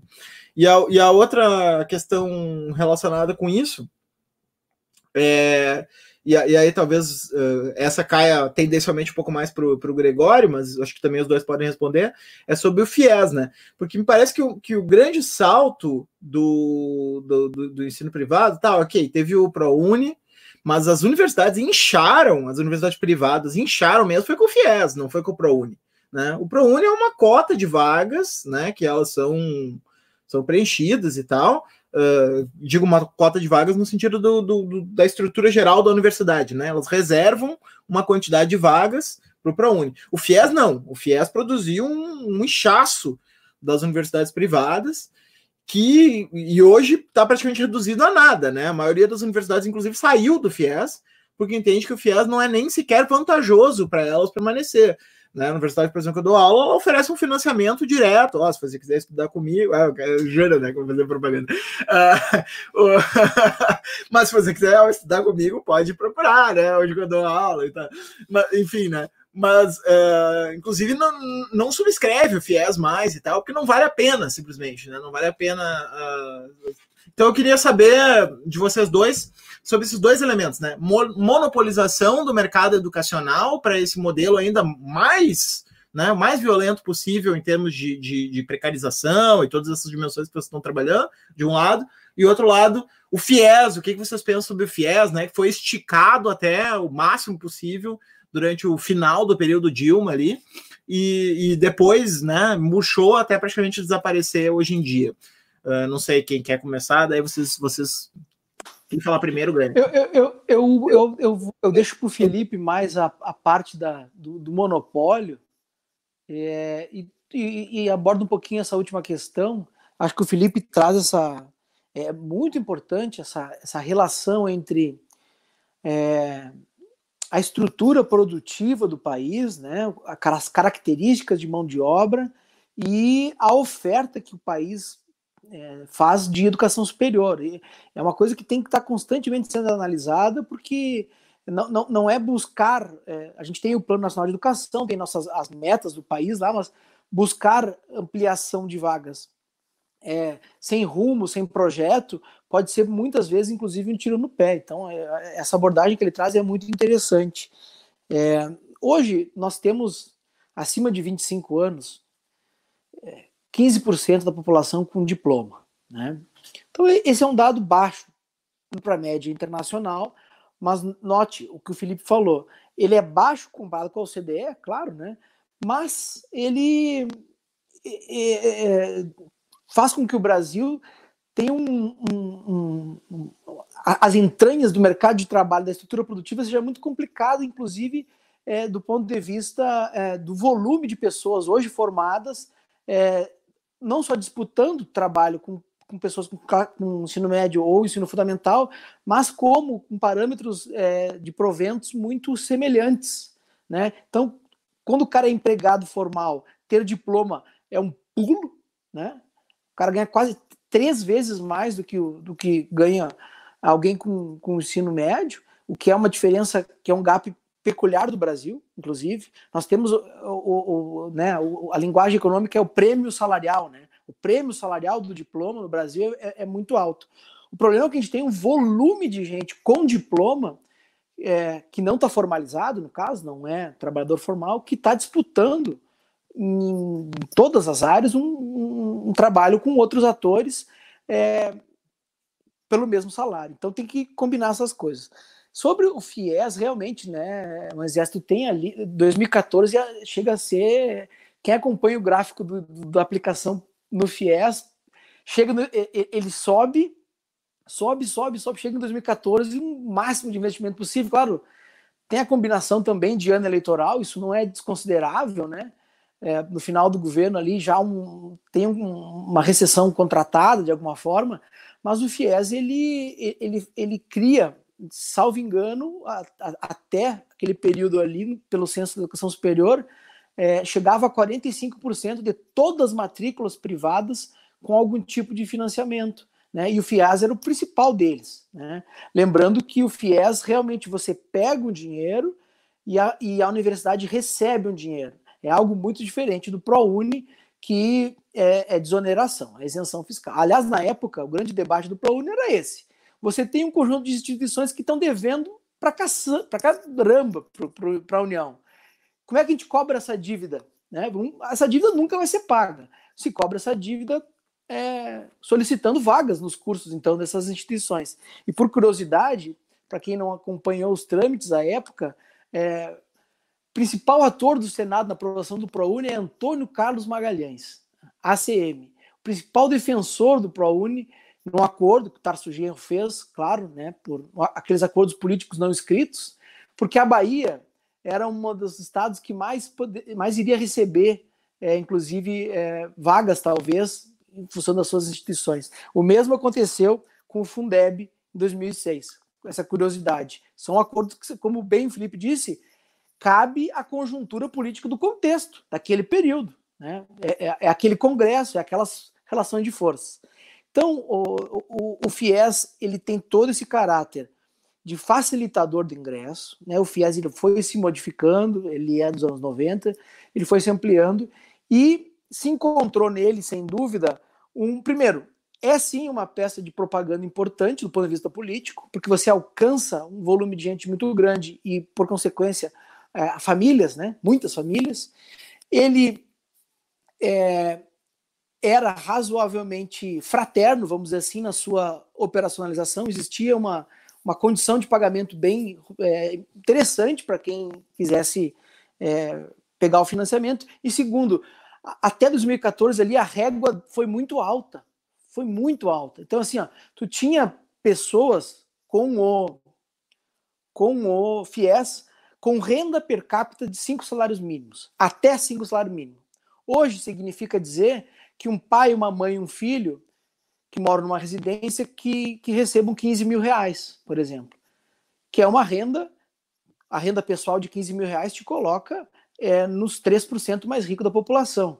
Então, a régua do FIES foi estendida, se esticou a régua. Isso fez com que o volume aplicado de demanda crescesse um monte. Né?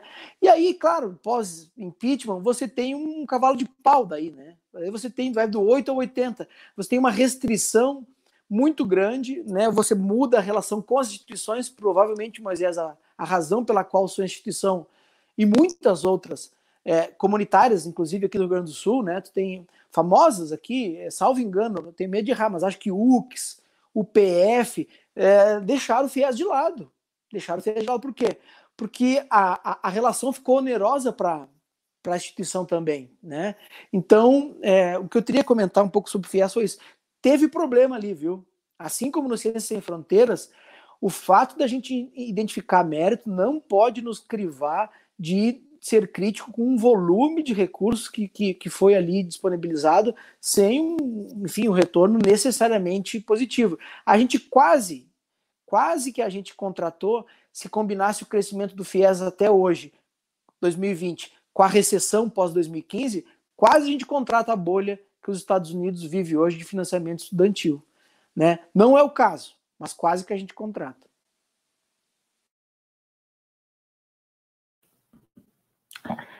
Uh, muito obrigado.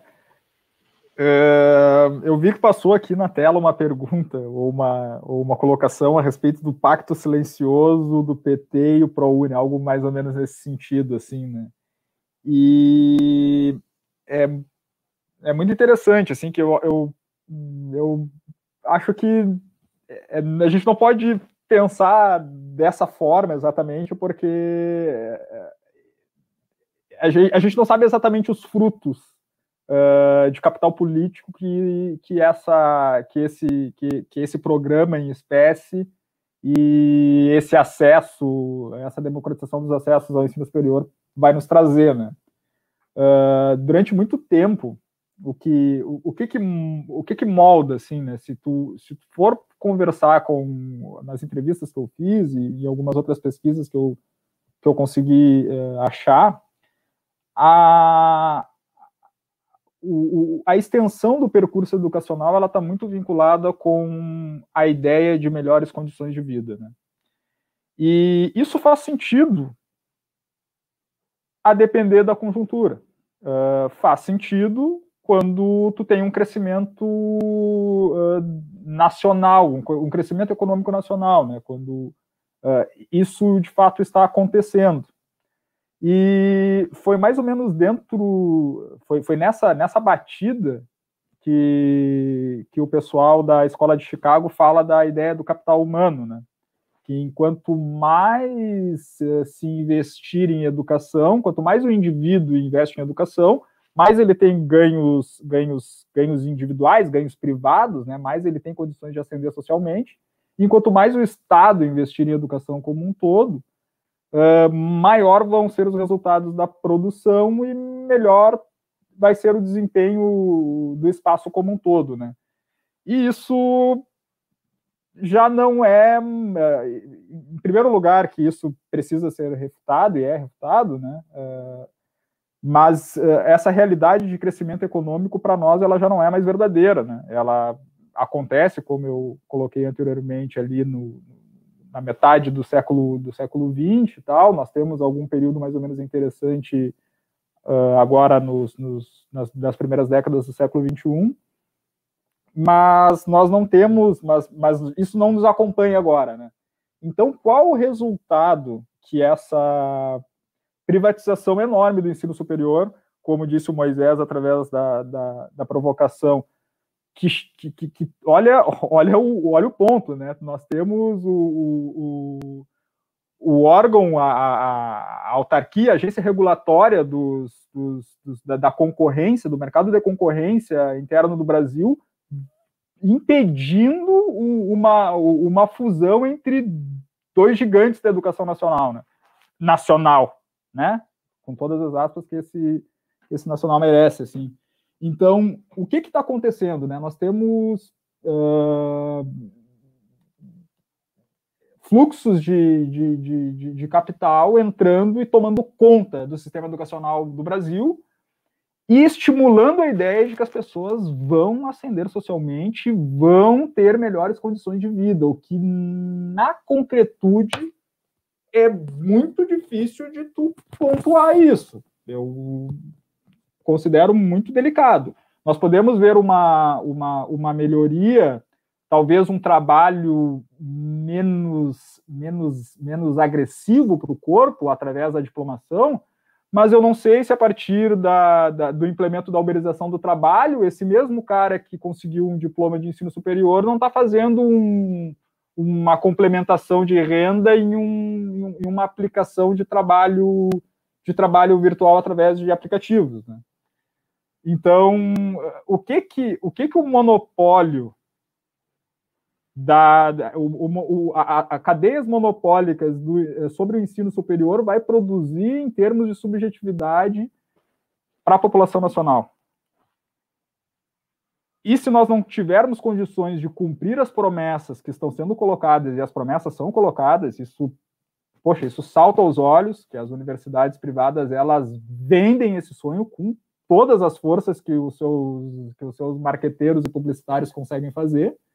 Uh, o que, que nós vamos extrair disso aí? Então, uh, para além de todo o problema de uma, de uma privatização primeiro e de uma mercantilização depois nos traz em termos de ensino, o que, que ela alega e o que, que ela deixa em termos de subjetividade. Eu acho que esse é um dado que a gente tem que prestar muita atenção, porque, gente,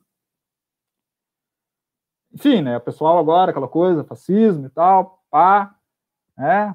O, o índice de, de pessoas com doutoramento que na Alemanha estavam muito vinculadas com Reich. A formação não significa coisa alguma, entende? Então, nós vamos ter um, um, um, aumento da escolarização, mas nós não necessariamente teremos um, um desfazimento uh, do conservadorismo que estrutura o Brasil. Né? Então, nós precisamos pensar isso dentro de uma forma política. Né? Nós precisamos reivindicar o modelo de ensino superior que nós pretendemos ter, que atenda às nossas reivindicações e que consiga contemplar algum espaço social uh, de ação para as pessoas. E, infelizmente, quando nós olhamos, por exemplo, de novo, vou voltar para o ProUni, uh, nós olhamos. A, a, o ProUni não faz qualquer tipo de exigência pra, a respeito de, de, de, de, de adequação administrativa ou pedagógica para as instituições que, que fazem aderência ao programa. Então, que tipo de programa de ação afirmativa que tu escolhe, tu identifica uma posição de entrada com a qual tu não te compromete nem durante nem na saída. Então, em termos, eu acho que de, de, de mercantilização é, bruta do ensino superior através de, de cadeias monopólicas, é, eu acho que a gente precisa prestar atenção nisso. Se a gente não entende. Já tá, só, só, só, só, um, leve, um breve comentário, 30 segundos. Se a gente não entende de, de, da subjetivação emergente desse processo, a gente não entende nada do que está acontecendo no Brasil, né? A gente não vai entender como é que a gente saiu de um processo de sonho brasileiro, do lulismo, para o bolsonarismo, né? Então, acho que é muito central esse teu comentário aí, Felipe, de, de compreender os processos de subjetivação. É, eu ia falar que a gente já está né, passando uma hora e meia, então a gente vai começar a encaminhar, assim, pelo menos os nossos últimos comentários para abrir para as perguntas. É, mas eu acho que agora a gente chegou num, num determinado embrólio, assim, que eu queria fazer umas retomadas, assim. O que o Moisés falou é fundamental, né? É preciso pegar essa crítica que o Felipe teceu tão bem e ter em mente que é por conta disso que, que a gente anda nesse caminho uh, caótico, né? Mas eu acho que, desculpa, sempre este animal quer participar. Tá, mouse aí. Deu. Uh, essa é a captura. Uh, mas o que eu queria dizer é que, ao mesmo tempo em que é fundamental que a gente faça essas críticas e, de fato, né, o, o acesso ao ensino superior, uh, ele não vai ser a, a resposta única para uma mudança social e estrutural dentro daquelas bases que o Felipe falou lá no começo da live, né? O quanto a gente tem que pensar uh, uma melhoria na estrutura da educação, pensando na, numa estrutura como um todo, mas ao mesmo tempo também eu fico com sempre com aquele receio da gente jogar o nenê fora com a água do banho, né? Uh, um dos comentários que veio ali, né, por exemplo, na, aqui nos comentários da live foi tá, quais, quais foram os ganhos do ProUni a, além da superlotação das salas de aulas. E aí eu acho que o, o, o, Gregório e o Felipe já fizeram um pouco essa articulação, a Tami pode fazer essa articulação também, até porque é uh, oriunda do ProUni, né, e, e viveu efetivamente esses processos, mas eu fico pensando, ainda que, com todos os efeitos colaterais dessa, dessa criação de subjetivações e dessa promessa do sonho brasileiro e, e da garantia de emprego pelo ensino superior, a gente teve um ganho que é muito expressivo, né? Existiu uma democratização no gerar conhecimento. Quando a gente tem acesso de outros grupos sociais à universidade, eu acho que em algumas realidades isso fica muito claro, né? A, a gente que é filho da PUC viu muito isso, né? As, as, minhas turmas mais antigas, em relação, por exemplo, às turmas da Tamires e da Marcele mais recentes, a gente vê o, o que o ProUni muda a característica da universidade, como as cotas mudam bastante da perspectiva da URGS, né? Se a gente pensar nas federais, eu estou falando aqui da nossa realidade, mas tem diversas pesquisas que vão falar sobre a mudança do perfil uh, social nas faculdades por conta desses programas, né? Tanto do ProUni quanto das políticas de cotas. E por que, que eu toquei nesse assunto da gente não jogar uh, o nenê fora com a água do banho? Porque eu acho que isso tem a ver com algo que a gente discutiu aí a noite inteira, né? Uh, da mesma forma, a questão da virtualização me parece que a gente, da mesma forma que o ProUni era um caminho uh, de coalizão e que sim tem que ser criticado, evidentemente, né? Não é falar em, em silenciar porque é um projeto de esquerda. Uh, o, ele veio e ele está, né? O que a gente está menor, inclusive, mas uh, é algo que nos proporcionou de alguma forma um avanço. Agora, a virtualização, ela está. Me parece que pós-pandemia a gente não retorna mais para o modelo completamente presencial, ainda que eu concorde em 200% com o que o Gregório falou, que existe um ethos da presença que é próprio da pedagogia do ensino e que não pode ser descartado, como que a gente vai lidar, então, com um modelo que está, a gente gostando ou não desse modelo, né? Que é um modelo de virtualização. Então, isso eu queria, para finalizar a live, a gente falar um pouquinho sobre isso, porque, de, de outro lado, eu acho que tem coisas que são positivas na, na virtualização, e eu não estou aqui defendendo EAD, pelo amor da bezerrinha, né? Eu também sou professora uh, do presencial e, e, defendo o presencial, e eu brinco que eu sou da pedagogia do afeto, eu gosto de enxergar o olho, as pessoas, andar na sala, porque isso tem a ver com os processos pedagógicos, né? De a gente pensar a metodologia de ensino. Mas, ao mesmo tempo, a autonomia que tem sido tão difícil para a gente desenvolver né, na, na, nas classes, uh, um modelo híbrido pode ser interessante para, como disse o Gregório, né, na geração de, de conteúdo, o aluno ir atrás do conteúdo, nesse momento sinistro que a gente está vivendo de educação, eu vejo que a única coisa que o virtual trouxe de bom foi isso. Os alunos têm lido mais, porque eles precisam, senão eles não avançam naquele conteúdo.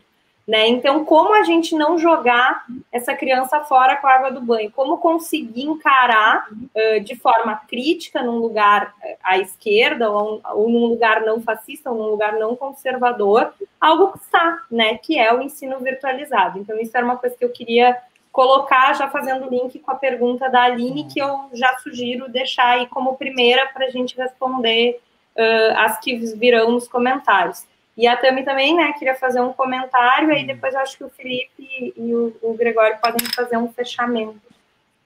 Uh, gente, para acompanhar, assim, né, essa uh, retomada e também uh, acho que isso que a gente, esse comentário que foi feito em relação a um pacto de silêncio em relação a esses projetos de ações afirmativas, é muito importante a gente pensar sobre isso e também o Moisés já colocou e o Felipe também sobre a subjetivação que envolve todos esses processos, uh, eu fico pensando que talvez algumas coisas também uh, de críticas também sejam resultado né, de todo esse processo de implementação de certos projetos. Quer dizer, uh, durante muito tempo acompanhei os movimentos estudantis e pude perceber que os movimentos da população negra tinham muitas críticas em relação ao ProUni, porque uh, permitia a entrada uh, e o acesso de muitas pessoas brancas na universidade, muito mais do que pessoas negras com, por meio do ProUni, né?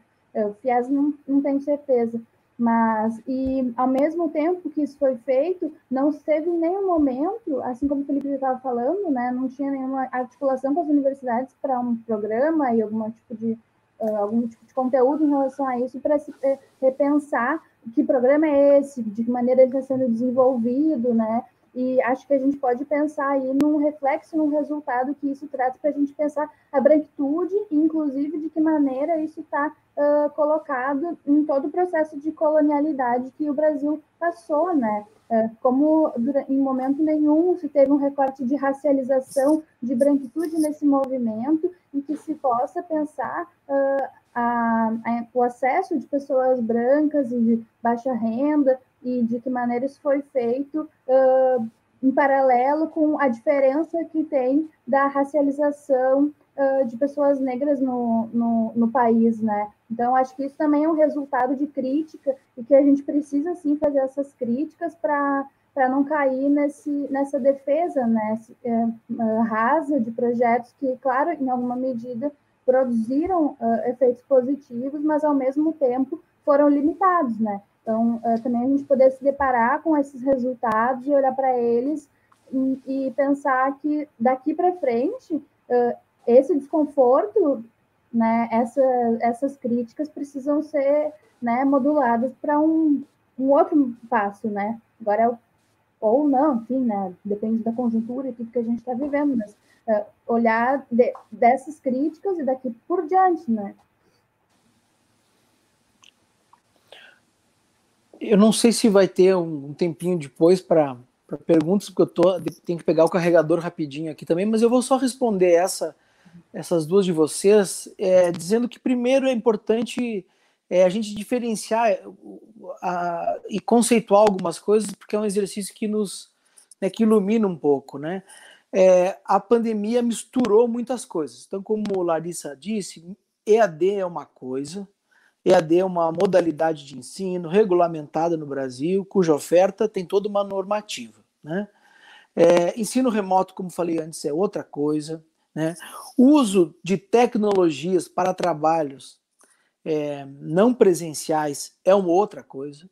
E, por fim, o uso de tecnologias em trabalhos escolares, em sala de aula, é outra coisa. Então, só aqui eu falei quatro coisas diferentes, né? Sobre a virtualização, né, me parece também, e acho que estava dado antes, só que foi acelerado pela pandemia, é, nós não vamos voltar ao tempo é, em que, é, saudoso tempo em que o marca-texto, meu querido marca-texto, era o único, única ferramenta e o livro para eu fazer meus resumos, minhas, né, olha lá, isso aí, ó, o Moisés está mostrando. Eu sou do marca-texto ainda, mas é, a gente tem uma mediação que está é, permeada pela internet que a gente não vai poder, de forma alguma, a gente, eu digo o setor educacional, o poder público, as escolas, a gente não vai poder é, negligenciar. Com isso, eu estou dizendo que, seja no retorno próximo híbrido, né, que é o que está se desenhando o mundo afora, é, parcialmente presencial, parcialmente remoto, ou mais adiante, me parece que está dado sim que as tecnologias terão de ser um objeto de formação docente para, e aí é muito importante, o trabalho complementar de aprimoramento das metodologias de ensino junto da e só, né, junto da, da, da presença, né, da, da, vida escolar e da interação, e só e, e esse, complemento só existe em função dessa presença, inclusive. Então, é um braço de apoio de aprimoramento. E por que, que eu digo isso?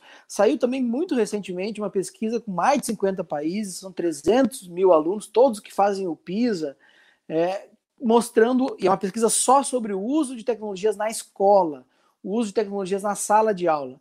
E os resultados são muito interessantes. Né? Eles mostram, primeiro, que para que se haja êxito do ponto de vista da aprendizagem, primeiro, o uso da tecnologia depende de quem usa, qual tecnologia, sobre qual, em qual contexto e vinculado a que tipo de atividade. Então, você tem que ter esses quatro cenários bem planejados para que seja exitoso. O, os resultados do PISA mostram que os alunos que não têm nenhum tipo de uso de tecnologia em sala de aula podem ter resultados melhores do que aqueles que têm é, mais de seis horas semanais de uso, quando o uso é equivocado. Por exemplo, jovens adolescentes com tablets e computadores em sala de aula. Os resultados do PISA são desastrosos. Desastrosos. São muito pior do que quem não usa nada, só usa caderno. É, e, e por aí vai. É, o retroprojetor é de longe, retroprojetor, como é que é? é o, né? O, agora são slides, né? Como é que chama? O projetor, né? É de longe a ferramenta tecnológica. Quando o cara fala lâminas, quando o cara fala lâminas, é. eu cancelo, cara. Ah, as Próxima lâminas. lâmina. é de longe a ferramenta mais exitosa para os. Claro, nós estamos falando de uma é, é, avaliação em grande escala, repleta de problemas, que tem que ser observados, tem que, assim como o IDEB, tu tem que, tu tem que, que levar em conta. Mas é, o projetor ainda é, mais do que o computador na sala, por exemplo, o, a ferramenta é, que a, apresenta melhores resultados. Então tem que ter essas diferenciações. E é, depois, eu, isso eu vou deixar para depois, tem dois comentários que, que é, me vieram à mente em relação à fala do Felipe.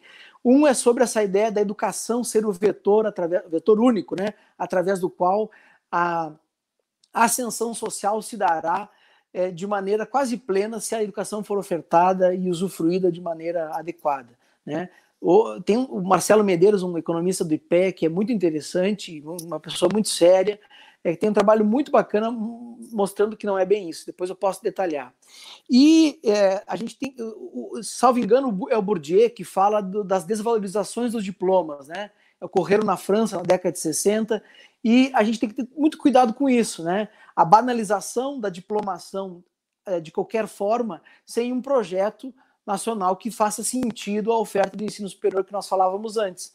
Por isso que é, a, a, gente pode ver, como o Felipe disse, um contingente muito volumoso de pessoas é, diplomadas é, em trabalhos precários, né, e não necessariamente usufruindo daquele imaginário que ele tinha quando se formou ou quando ingressou na universidade, tá? Vou sair rapidinho para pegar um carregador. Só antes de, de, de passar para o Felipe, eu só queria comentar que o Gregório falou que esse negócio acelerou, né? A transformação e eu tô dando uma disciplina no meu no meu PPG que, que foi a primeira vez que eu fiz uma disciplina minha disciplina ah essa disciplina é minha aqui eu vou dar o nome que eu quiser e dar os textos que eu quiser e o nome da disciplina é filosofia da tecnologia e futuros da educação e a gente estava discutindo capitalismo de plataforma e, e, imagens do futuro, né? Imagens né, tradicionais e decoloniais e outras coisas. E, e, e, o comentário geral de todos os alunos, alunos de toda a disciplina foi: porra, professor, não é futuro, esse troço chegou e tal na pandemia, né? Todo mundo só falou porra, meu, é, tudo que a gente está lendo está acontecendo, né? Então é, é, bem esse lance de acelerar aí foi um lance bem, bem vivo aí para quem para quem está estudando essas coisas. Felipe. Uh, eu acho que assim, ó, uh, o, o ganho, como até já tinha colocado um pouco, quem ganhou muito com os modelos de democratização do ensino superior foram as instituições, só que elas não planejaram esse ganho. É, esse ganho foi na força, né? Ah, as políticas de ação afirmativa elas não vêm, elas não vêm, uh, não surgem de um desenvolvimento espontâneo, né? Então as instituições reconhe as reconhecem, mas uh, com limitações tremendas. Então, uh, nós temos as, eu acho que nós precisamos ter as políticas de ações afirmativas como uma conquista popular de longa, de longa batalha e de uma batalha de longa duração. Então, eu acho que qualquer pessoa que uh, tenha compromisso com, com, com uma luta anticolonial e com uma luta de libertação das nossas condições de vida que são degradantes de, de uma forma geral, uh, não tem como ser contra, né, gente? Tipo, se tiver contra, aí é aquela coisa. Uma vez um, um, camarada meu, agora nessa última eleição aí, aquela parada, assim, tipo, ah, e aí, mas me explica uh, por, que que, por que que isso é racista? Daí eu, velho, se chegou a essa altura do campeonato e tu não sacou, eu não vou conseguir te explicar. Então tem, tem tipo de, enfim, tem posições que é, eu acho que elas já são um ponto de partida. Ações afirmativas uh, num, num contexto de constituição social como o Brasil tem é imperioso, entende? Só que eu, eu acho que a questão é nós irmos além, né? E aí uh, eu eu acho que o, o, o Boaventura de Souza Santos escreve um, algo que não é novo, óbvio, mas ele fala do, do, dessa passagem, né, da, da, da, queda da União Soviética para como as condições políticas a partir daí vão, vão se constituir, né? E a retirada desse espaço de tensionamento, uh, desse, desse espaço de, de, de, de de tensionamento do, do, dessa racionalidade capitalista que não tem fim e vive para acumular o que for possível e o que for impossível, uh, nos causou um prejuízo muito grande. A gente tem uh, tido pouca força de conseguir lançar o nosso anzol para além da arrebentação, e a gente precisa fazer isso sempre. A gente precisa uh, jogar o jogo eh, com a pretensão e com a convicção de que nós precisamos ir ao impossível. Uh, e eu, eu, eu, preciso, eu, eu creio que no, campo das ações afirmativas nós temos que reivindicar sempre o impossível. Olha, se, se hoje a, a condição é entregar um espaço de cotas, nós precisamos de cotas no pós-graduação e precisamos de, de política de manutenção estudantil, de, de, precisamos de tudo, precisamos de uma reorganização do espaço universitário como um todo a própria produção do conhecimento como, como um derivado ou como um resultado das políticas de ações afirmativas é, é uma batalha tremenda. Uh, o, o, o Grossfogel tem um texto de. Eu não vou lembrar exatamente o nome, mas é um texto que me é muito caro, mas eu não lembro o nome. Mas é de descolonizar as universidades ocidentais, salvo engano. É um pouco mais longo o texto. E ele fala de o quanto o cânone da, das, das ciências humanas estão situadas uh, em, três países do, do, norte, países onde a, onde a branquitude é, é constituída aí sim como uma branquitude universal, né? Uh, usando ainda até aquela figura do, do Dussel acima do Monte dos Pirineus, né? Então, uh, produzir algum conhecimento realmente crítico na universidade é uma batalha tremenda e dadas nossas condições de financiamento estudantil, vão ser ainda mais daqui para frente. Tu conseguir bancar uma pesquisa crítica, a gente já precisa tomar cuidado com o autor que a gente coloca para publicar um artigo, vez ou outra, né? Porque de repente não calha muito bem.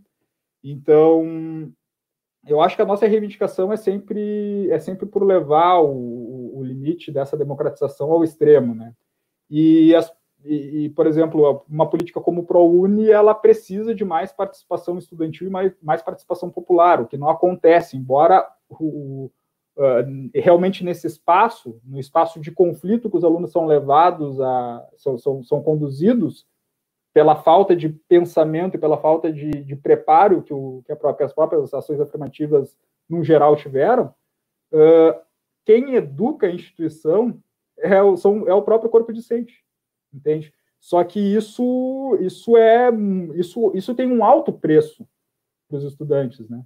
E eu acho que isso é preciso que a gente leve em conta. Então, todas as condições positivas que nós conseguirmos através das ações afirmativas derivam de muita luta e elas uh, acontecem porque os apontamentos são feitos, e são feitos, uh, acho que pode parecer por vezes que é algo uh, um pouco áspero ou um pouco excessivo, mas eu acho que é, é, é, são, são, nesses, são nesses ímpetos de acesso, de reivindicação realmente resistente e crítica que a gente consegue avançar e, inclusive, conseguimos manter posições uh, que hoje estão sendo atacadas de uma forma brutal.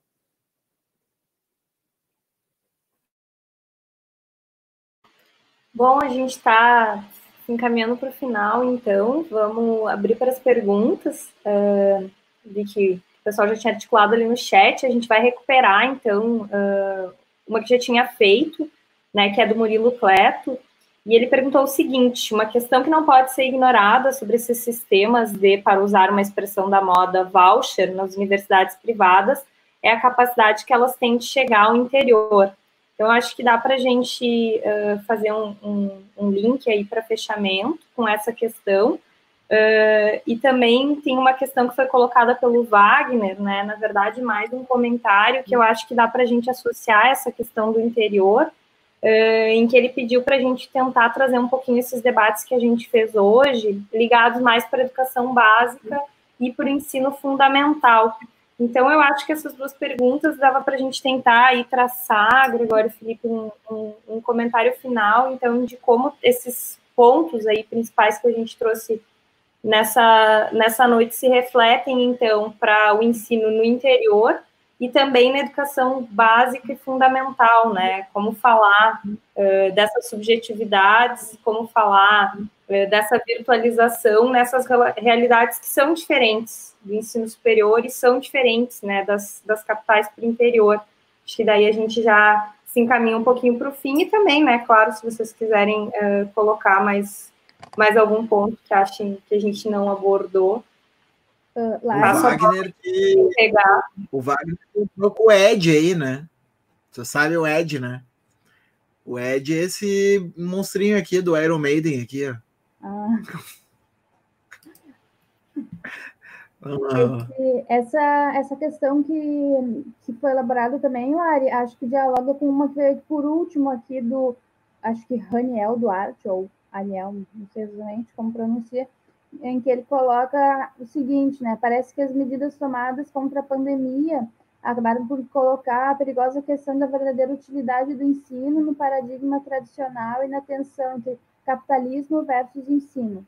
E se diante desse cenário não é mais importante focar no método, ao invés de tecnologias de gestão, etc., então pensando em Mohan e a complexidade, ou mesmo na pedagogia Waldorf. pensar daí né, essa relação entre isso que vem sendo desenvolvido, né, metodologias alternativas, isso que a gente já tinha falado um pouco, mas também retomando, né.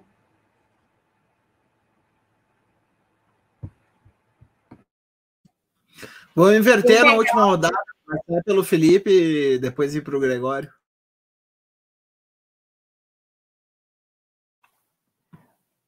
Ô, Moisés, eu descobri agora que eu posso clicar aqui no comments e ver várias perguntas que eu não estava vendo desde o começo. então eu um pouco me perdi, velho. Uh, mas então, sobre a questão do, do ensino básico, né? Eu creio que a gente, eu acho que essa fragmentação, até como a provocação inicial do, da nossa live de hoje aí, né? Como como eh, fechamos conceitinhos com com símbolozinhos pequenos e cada vez mais em caixetas menores, assim. Uh, eu entendo, e na verdade eu, eu não tenho um, um, estudo sistematizado e aprofundado a respeito do ensino básico, mas eu, eu acredito que a gente não possa a gente não possa separar como um todo o projeto educacional brasileiro uh, ou, ou, a escassez ou a fragilidade dele uh, uh, de uma relação mais ampla, assim, né? Se, se o ensino se o ensino superior passa por perrengues, passa por dificuldades, passa por restrições, principalmente passa por uma restrição da autonomia, de uma autonomia administrativa, de uma autonomia orçamentária, de uma autonomia acadêmica, isso acontece, isso acompanha as outras etapas do ensino, né? Em termos de gestão, eu, eu vou ficar de fato vendido na discussão. Não, não, não, não conheço, não, não, não tomei pé. E, e, e, sobre a questão do método do Morin, é, desculpa, não, não, não, não faz parte do meu campo de observação. Uh, mas, uh,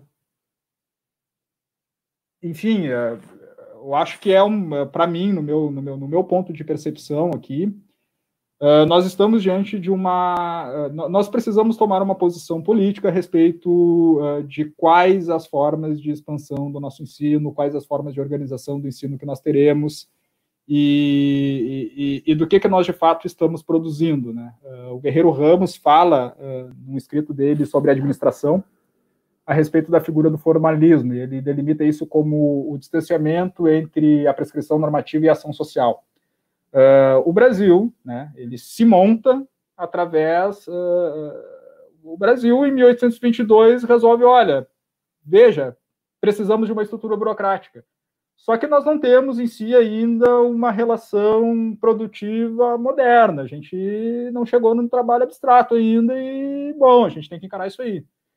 Uh, então, as nossas doses de, de formalismo, essa, essa, distância entre a prescrição normativa e a ação, ela é compulsiva e ela, ela é, é, característica nossa, né? essa é a nossa característica, uma das nossas características.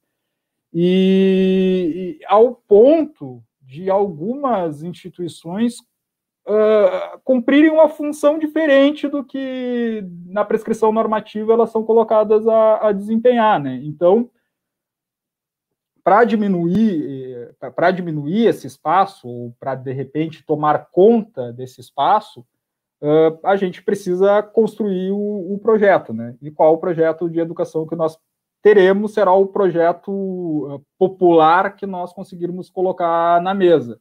Enquanto nós estivermos submissos a políticas econômicas e políticas educacionais editadas por organismos transnacionais, como diz o Aníbal Querrano, pelos blocos imperiais de poder, nós vamos muito mal e nós tendemos a ter um distanciamento enorme entre eh, o que nós estabelecemos em regra, em normativa, e o que acontece dentro do mundo dos fatos e da concretude. É isso aí, gente. Muito obrigado. Valeu mesmo a oportunidade. Vou ficar na escuta aqui. Gregório. Oi. Me ouve bem? Tive que tirar o fone agora. Bom, eu, eu é, sobre as perguntas, me parece que é, a, a, a do Murilo, né, um abração para o Murilo, é um querido, é, sobre o voucher, uma espécie de voucher que representa o ProUni. É, primeiro eu vi que outras pessoas também comentaram, há, um, há, há muita pesquisa sobre o ProUni, viu, gente? Assim, se, uma coisa bem, bem para quem se interessa, bem simples de fazer, vai na plataforma é, Cielo, digita ProUni lá, vai, vai ter bastante produção, tem muita dissertação, muita tese sobre ProUni. Claro que você vai ter vertentes diferentes, enfim, né?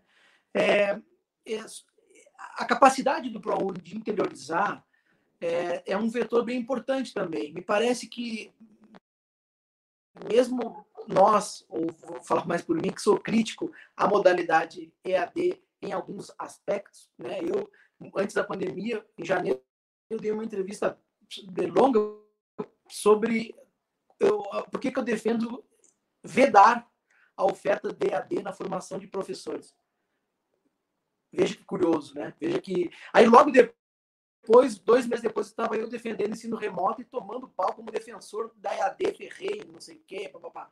Então, é, eu acho que a formação de professores é algo muito delicado de ser feito EAD, tanto é que muitos países é, proíbem, muitos países, inclusive vizinhos aqui, como Chile e outros, por ser uma profissão muito, muito prática, enfim, mas a EAD também tem uma capacidade de interiorizar oferta em cidades e regiões que não tem nenhum tipo de oferta de ensino superior.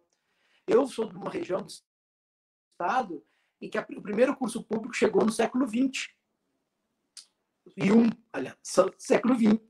Então, não, não havia possibilidade de fazer curso superior em Alegrete, onde eu morava. Então, não é, não é, não é uma demonização da EAD. Agora, é se ter um elemento muito crítico do que, que é EAD ou o que, é instituição absolutamente mercadológica, quando é muito flagrante, e o que, que é uma oferta é, que respeita todas as normativas e, e que tem o seu viés de qualidade e áreas específicas onde ela faz sentido. Então, me parece que é, sobre isso esse é o comentário. Sobre questões metodológicas e, e o foco no ensino básico, vamos ter que fazer outra live, gente. Recado para vocês colocarem na, na pauta o ensino básico, porque realmente é um universo em si, né? O Fundeb agora me consumiu um monte, vários e vários dias, tentando inserir no debate público justamente para questionar o viés mais fiscalista, mais é, austero de muitos economistas, que são os principais atores que falam de educação, infelizmente, no Brasil. Eu tento convencer meus alunos, meus colegas, de que temos que entender de orçamento, temos que entender de financiamento, de legislação, senão você não vai ser chamado para falar nunca. Senão só vai ter economista no, no Jornal Nacional, só vai ter economista fazendo artigo na, na Folha. E, e é isso. Eles não entendem em todas as dimensões da educação e abordam pelo prisma é, mais fiscalista. E a, a, a educação básica, é, querendo ou não, com todas as controvérsias que, que se envolveram no Fundeb, é, teve um, um, uma vitória estrondosa ontem, né? Manutenção do custo aluno qualidade, um Fundeb com a complementação maior, um foco na educação infantil, coisa que o Brasil precisa muito. Vai resolver os problemas do Brasil? Não. Na educação não vai. Há outros gargalos. Mas. Gregório, Gregório. Oi. Custo aluno qualidade, não CAC. Por favor.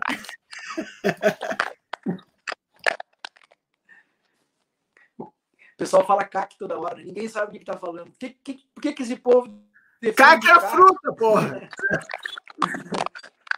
É o conceito né, de custo aluno qualidade presente na lei do Plano Nacional de Educação, que é, reveste de, de, de, de, maturidade a ideia do, de condições de padrão mínimo de qualidade para a educação brasileira. Então, o ensino fundamental, o ensino, o ensino básico como um todo, ele está sujeito a uma diversidade cidade enorme, nós temos é, realidades muito distintas, né? um subfinanciamento muito concreto em muitos estados, outras regiões com, com, com, condições melhores, salários muito diferentes de professores, plano de carreira diferente, experiências exitosas onde, onde o custo aluno é, é médio e experiências não tão boas onde tem um custo mais alto. Então é hiper complexo. Sobre metodologias no período de pandemia, me parece que é muito difícil falar em uma metodologia em si que pudesse ser um guarda-chuva para a gente ofertar alguma coisa. Eu estou defendendo duas grandes bandeiras. Para mim, o Estado, desde o meu reitor aqui, desde eu que trabalho na Pró-Reitoria de Pesquisa, até a, a, as pessoas que estão na, na, na, ponta das redes de ensino, tem que fazer busca ativa assim, e procurar conceituar o que, que é busca ativa. Né? Busca ativa é garantir assim, que o aluno receba a alimentação que está prevista em lei, agora é autorizada, ele que depende da, da, alimentação da escola muitas vezes, eh, buscativo em todos os cenários, né? E também pedagógicos, também pedagógicos. E ter bom senso, né? Nós vamos fazer uma aula é, uma noite inteira no superior ou uma tarde inteira com os alunos é, de matemática no, no, no, no não vai rolar. Tem que, tem que ter bom senso. Nós vamos fazer chamada todos os dias dos cinco, dos cinco é, componentes curriculares do ensino médio, não vai rolar. Então tem que ter um bom senso para, diante das condições dos alunos, é, é, é, identificar as melhores estratégias, planejar e dar uma autonomia para o, o, ator fundamental, que é o docente e o gestor escolar. Cada escola vai ter suas características, vai ter seus perfis que deve ser atendido nessa oferta de agora. Né? Então, é muito difícil pensar em metodologias, muito mais em bom senso e uma busca ativa que transcenda, inclusive, a educação. Para me despedir, eu queria agradecer e dizer que vocês é, tratam de temas muito difíceis. Não, não, não é, é, muito complicado isso, sabe? Porque são dimensões é, conceituais, abstratas, que, que, que, que, a gente fica numa ansiedade para falar rápido e acha que vai dar tempo e, e não dá. Né? É, a gente tem, é, quando entra para o campo, o Felipe, pelo que eu percebi, o Felipe prioriza elementos estruturais na análise. E isso é super difícil de fazer, é complexo de fazer, porque você tem dimensões que se cruzam, né?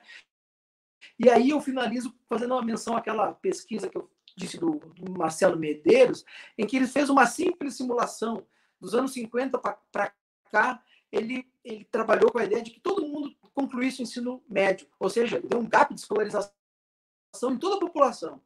E depois ele fez dos anos 90 para cá, duas simulações como se todo mundo na idade certa tivesse concluído o ensino médio. Né? É, o impacto na desigualdade disso, se todo mundo desde da década de 50 para cá tivesse concluído toda a educação básica, não chega a 10% no Gini, na desigualdade.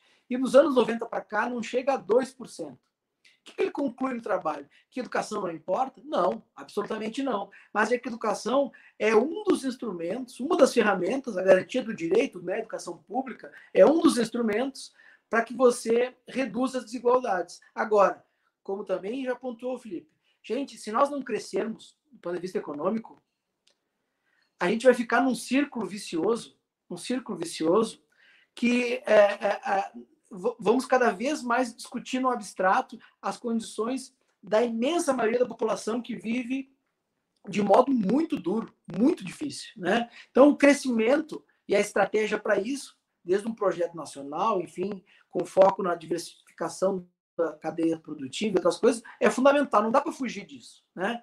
Agora, a educação, ela não, ela, ela, além de ser um instrumento, ela tem que ser combinada com outras coisas. É, alguns dias atrás eu escrevi um texto no Le Monde Diplomatique sobre a renda básica para a infância e a educação. Então, sem uma política intersetorial para as crianças, em especial no Brasil, que envolva um, uma garantia de dignidade para aquelas crianças, a escola por si só não vai dar conta. Né? Sem um, um, políticas de emprego, a escola não vai dar conta. O Marcelo chega a dizer assim: olha, para para combater a desigualdade, inclusive econômica, você ter cota para a mulher no Congresso e você ter cotas raciais no mercado de trabalho pode ser mais efetivo do que um aumento exponencial da escolarização. Porque a gente pode aumentar um monte de escolarização e a estrutura produtiva não está coligada a, a, a, isso. Né? Não, não, não, não incorporar, não consumir essa mão de obra. Agora, quando você amplia a participação que é escandalosa das mulheres na política brasileira. Nós temos índices piores que países cujo tratamento da mulher é absurdo. Né? Eu acho que não chega a 15% no Congresso a participação das mulheres. Né?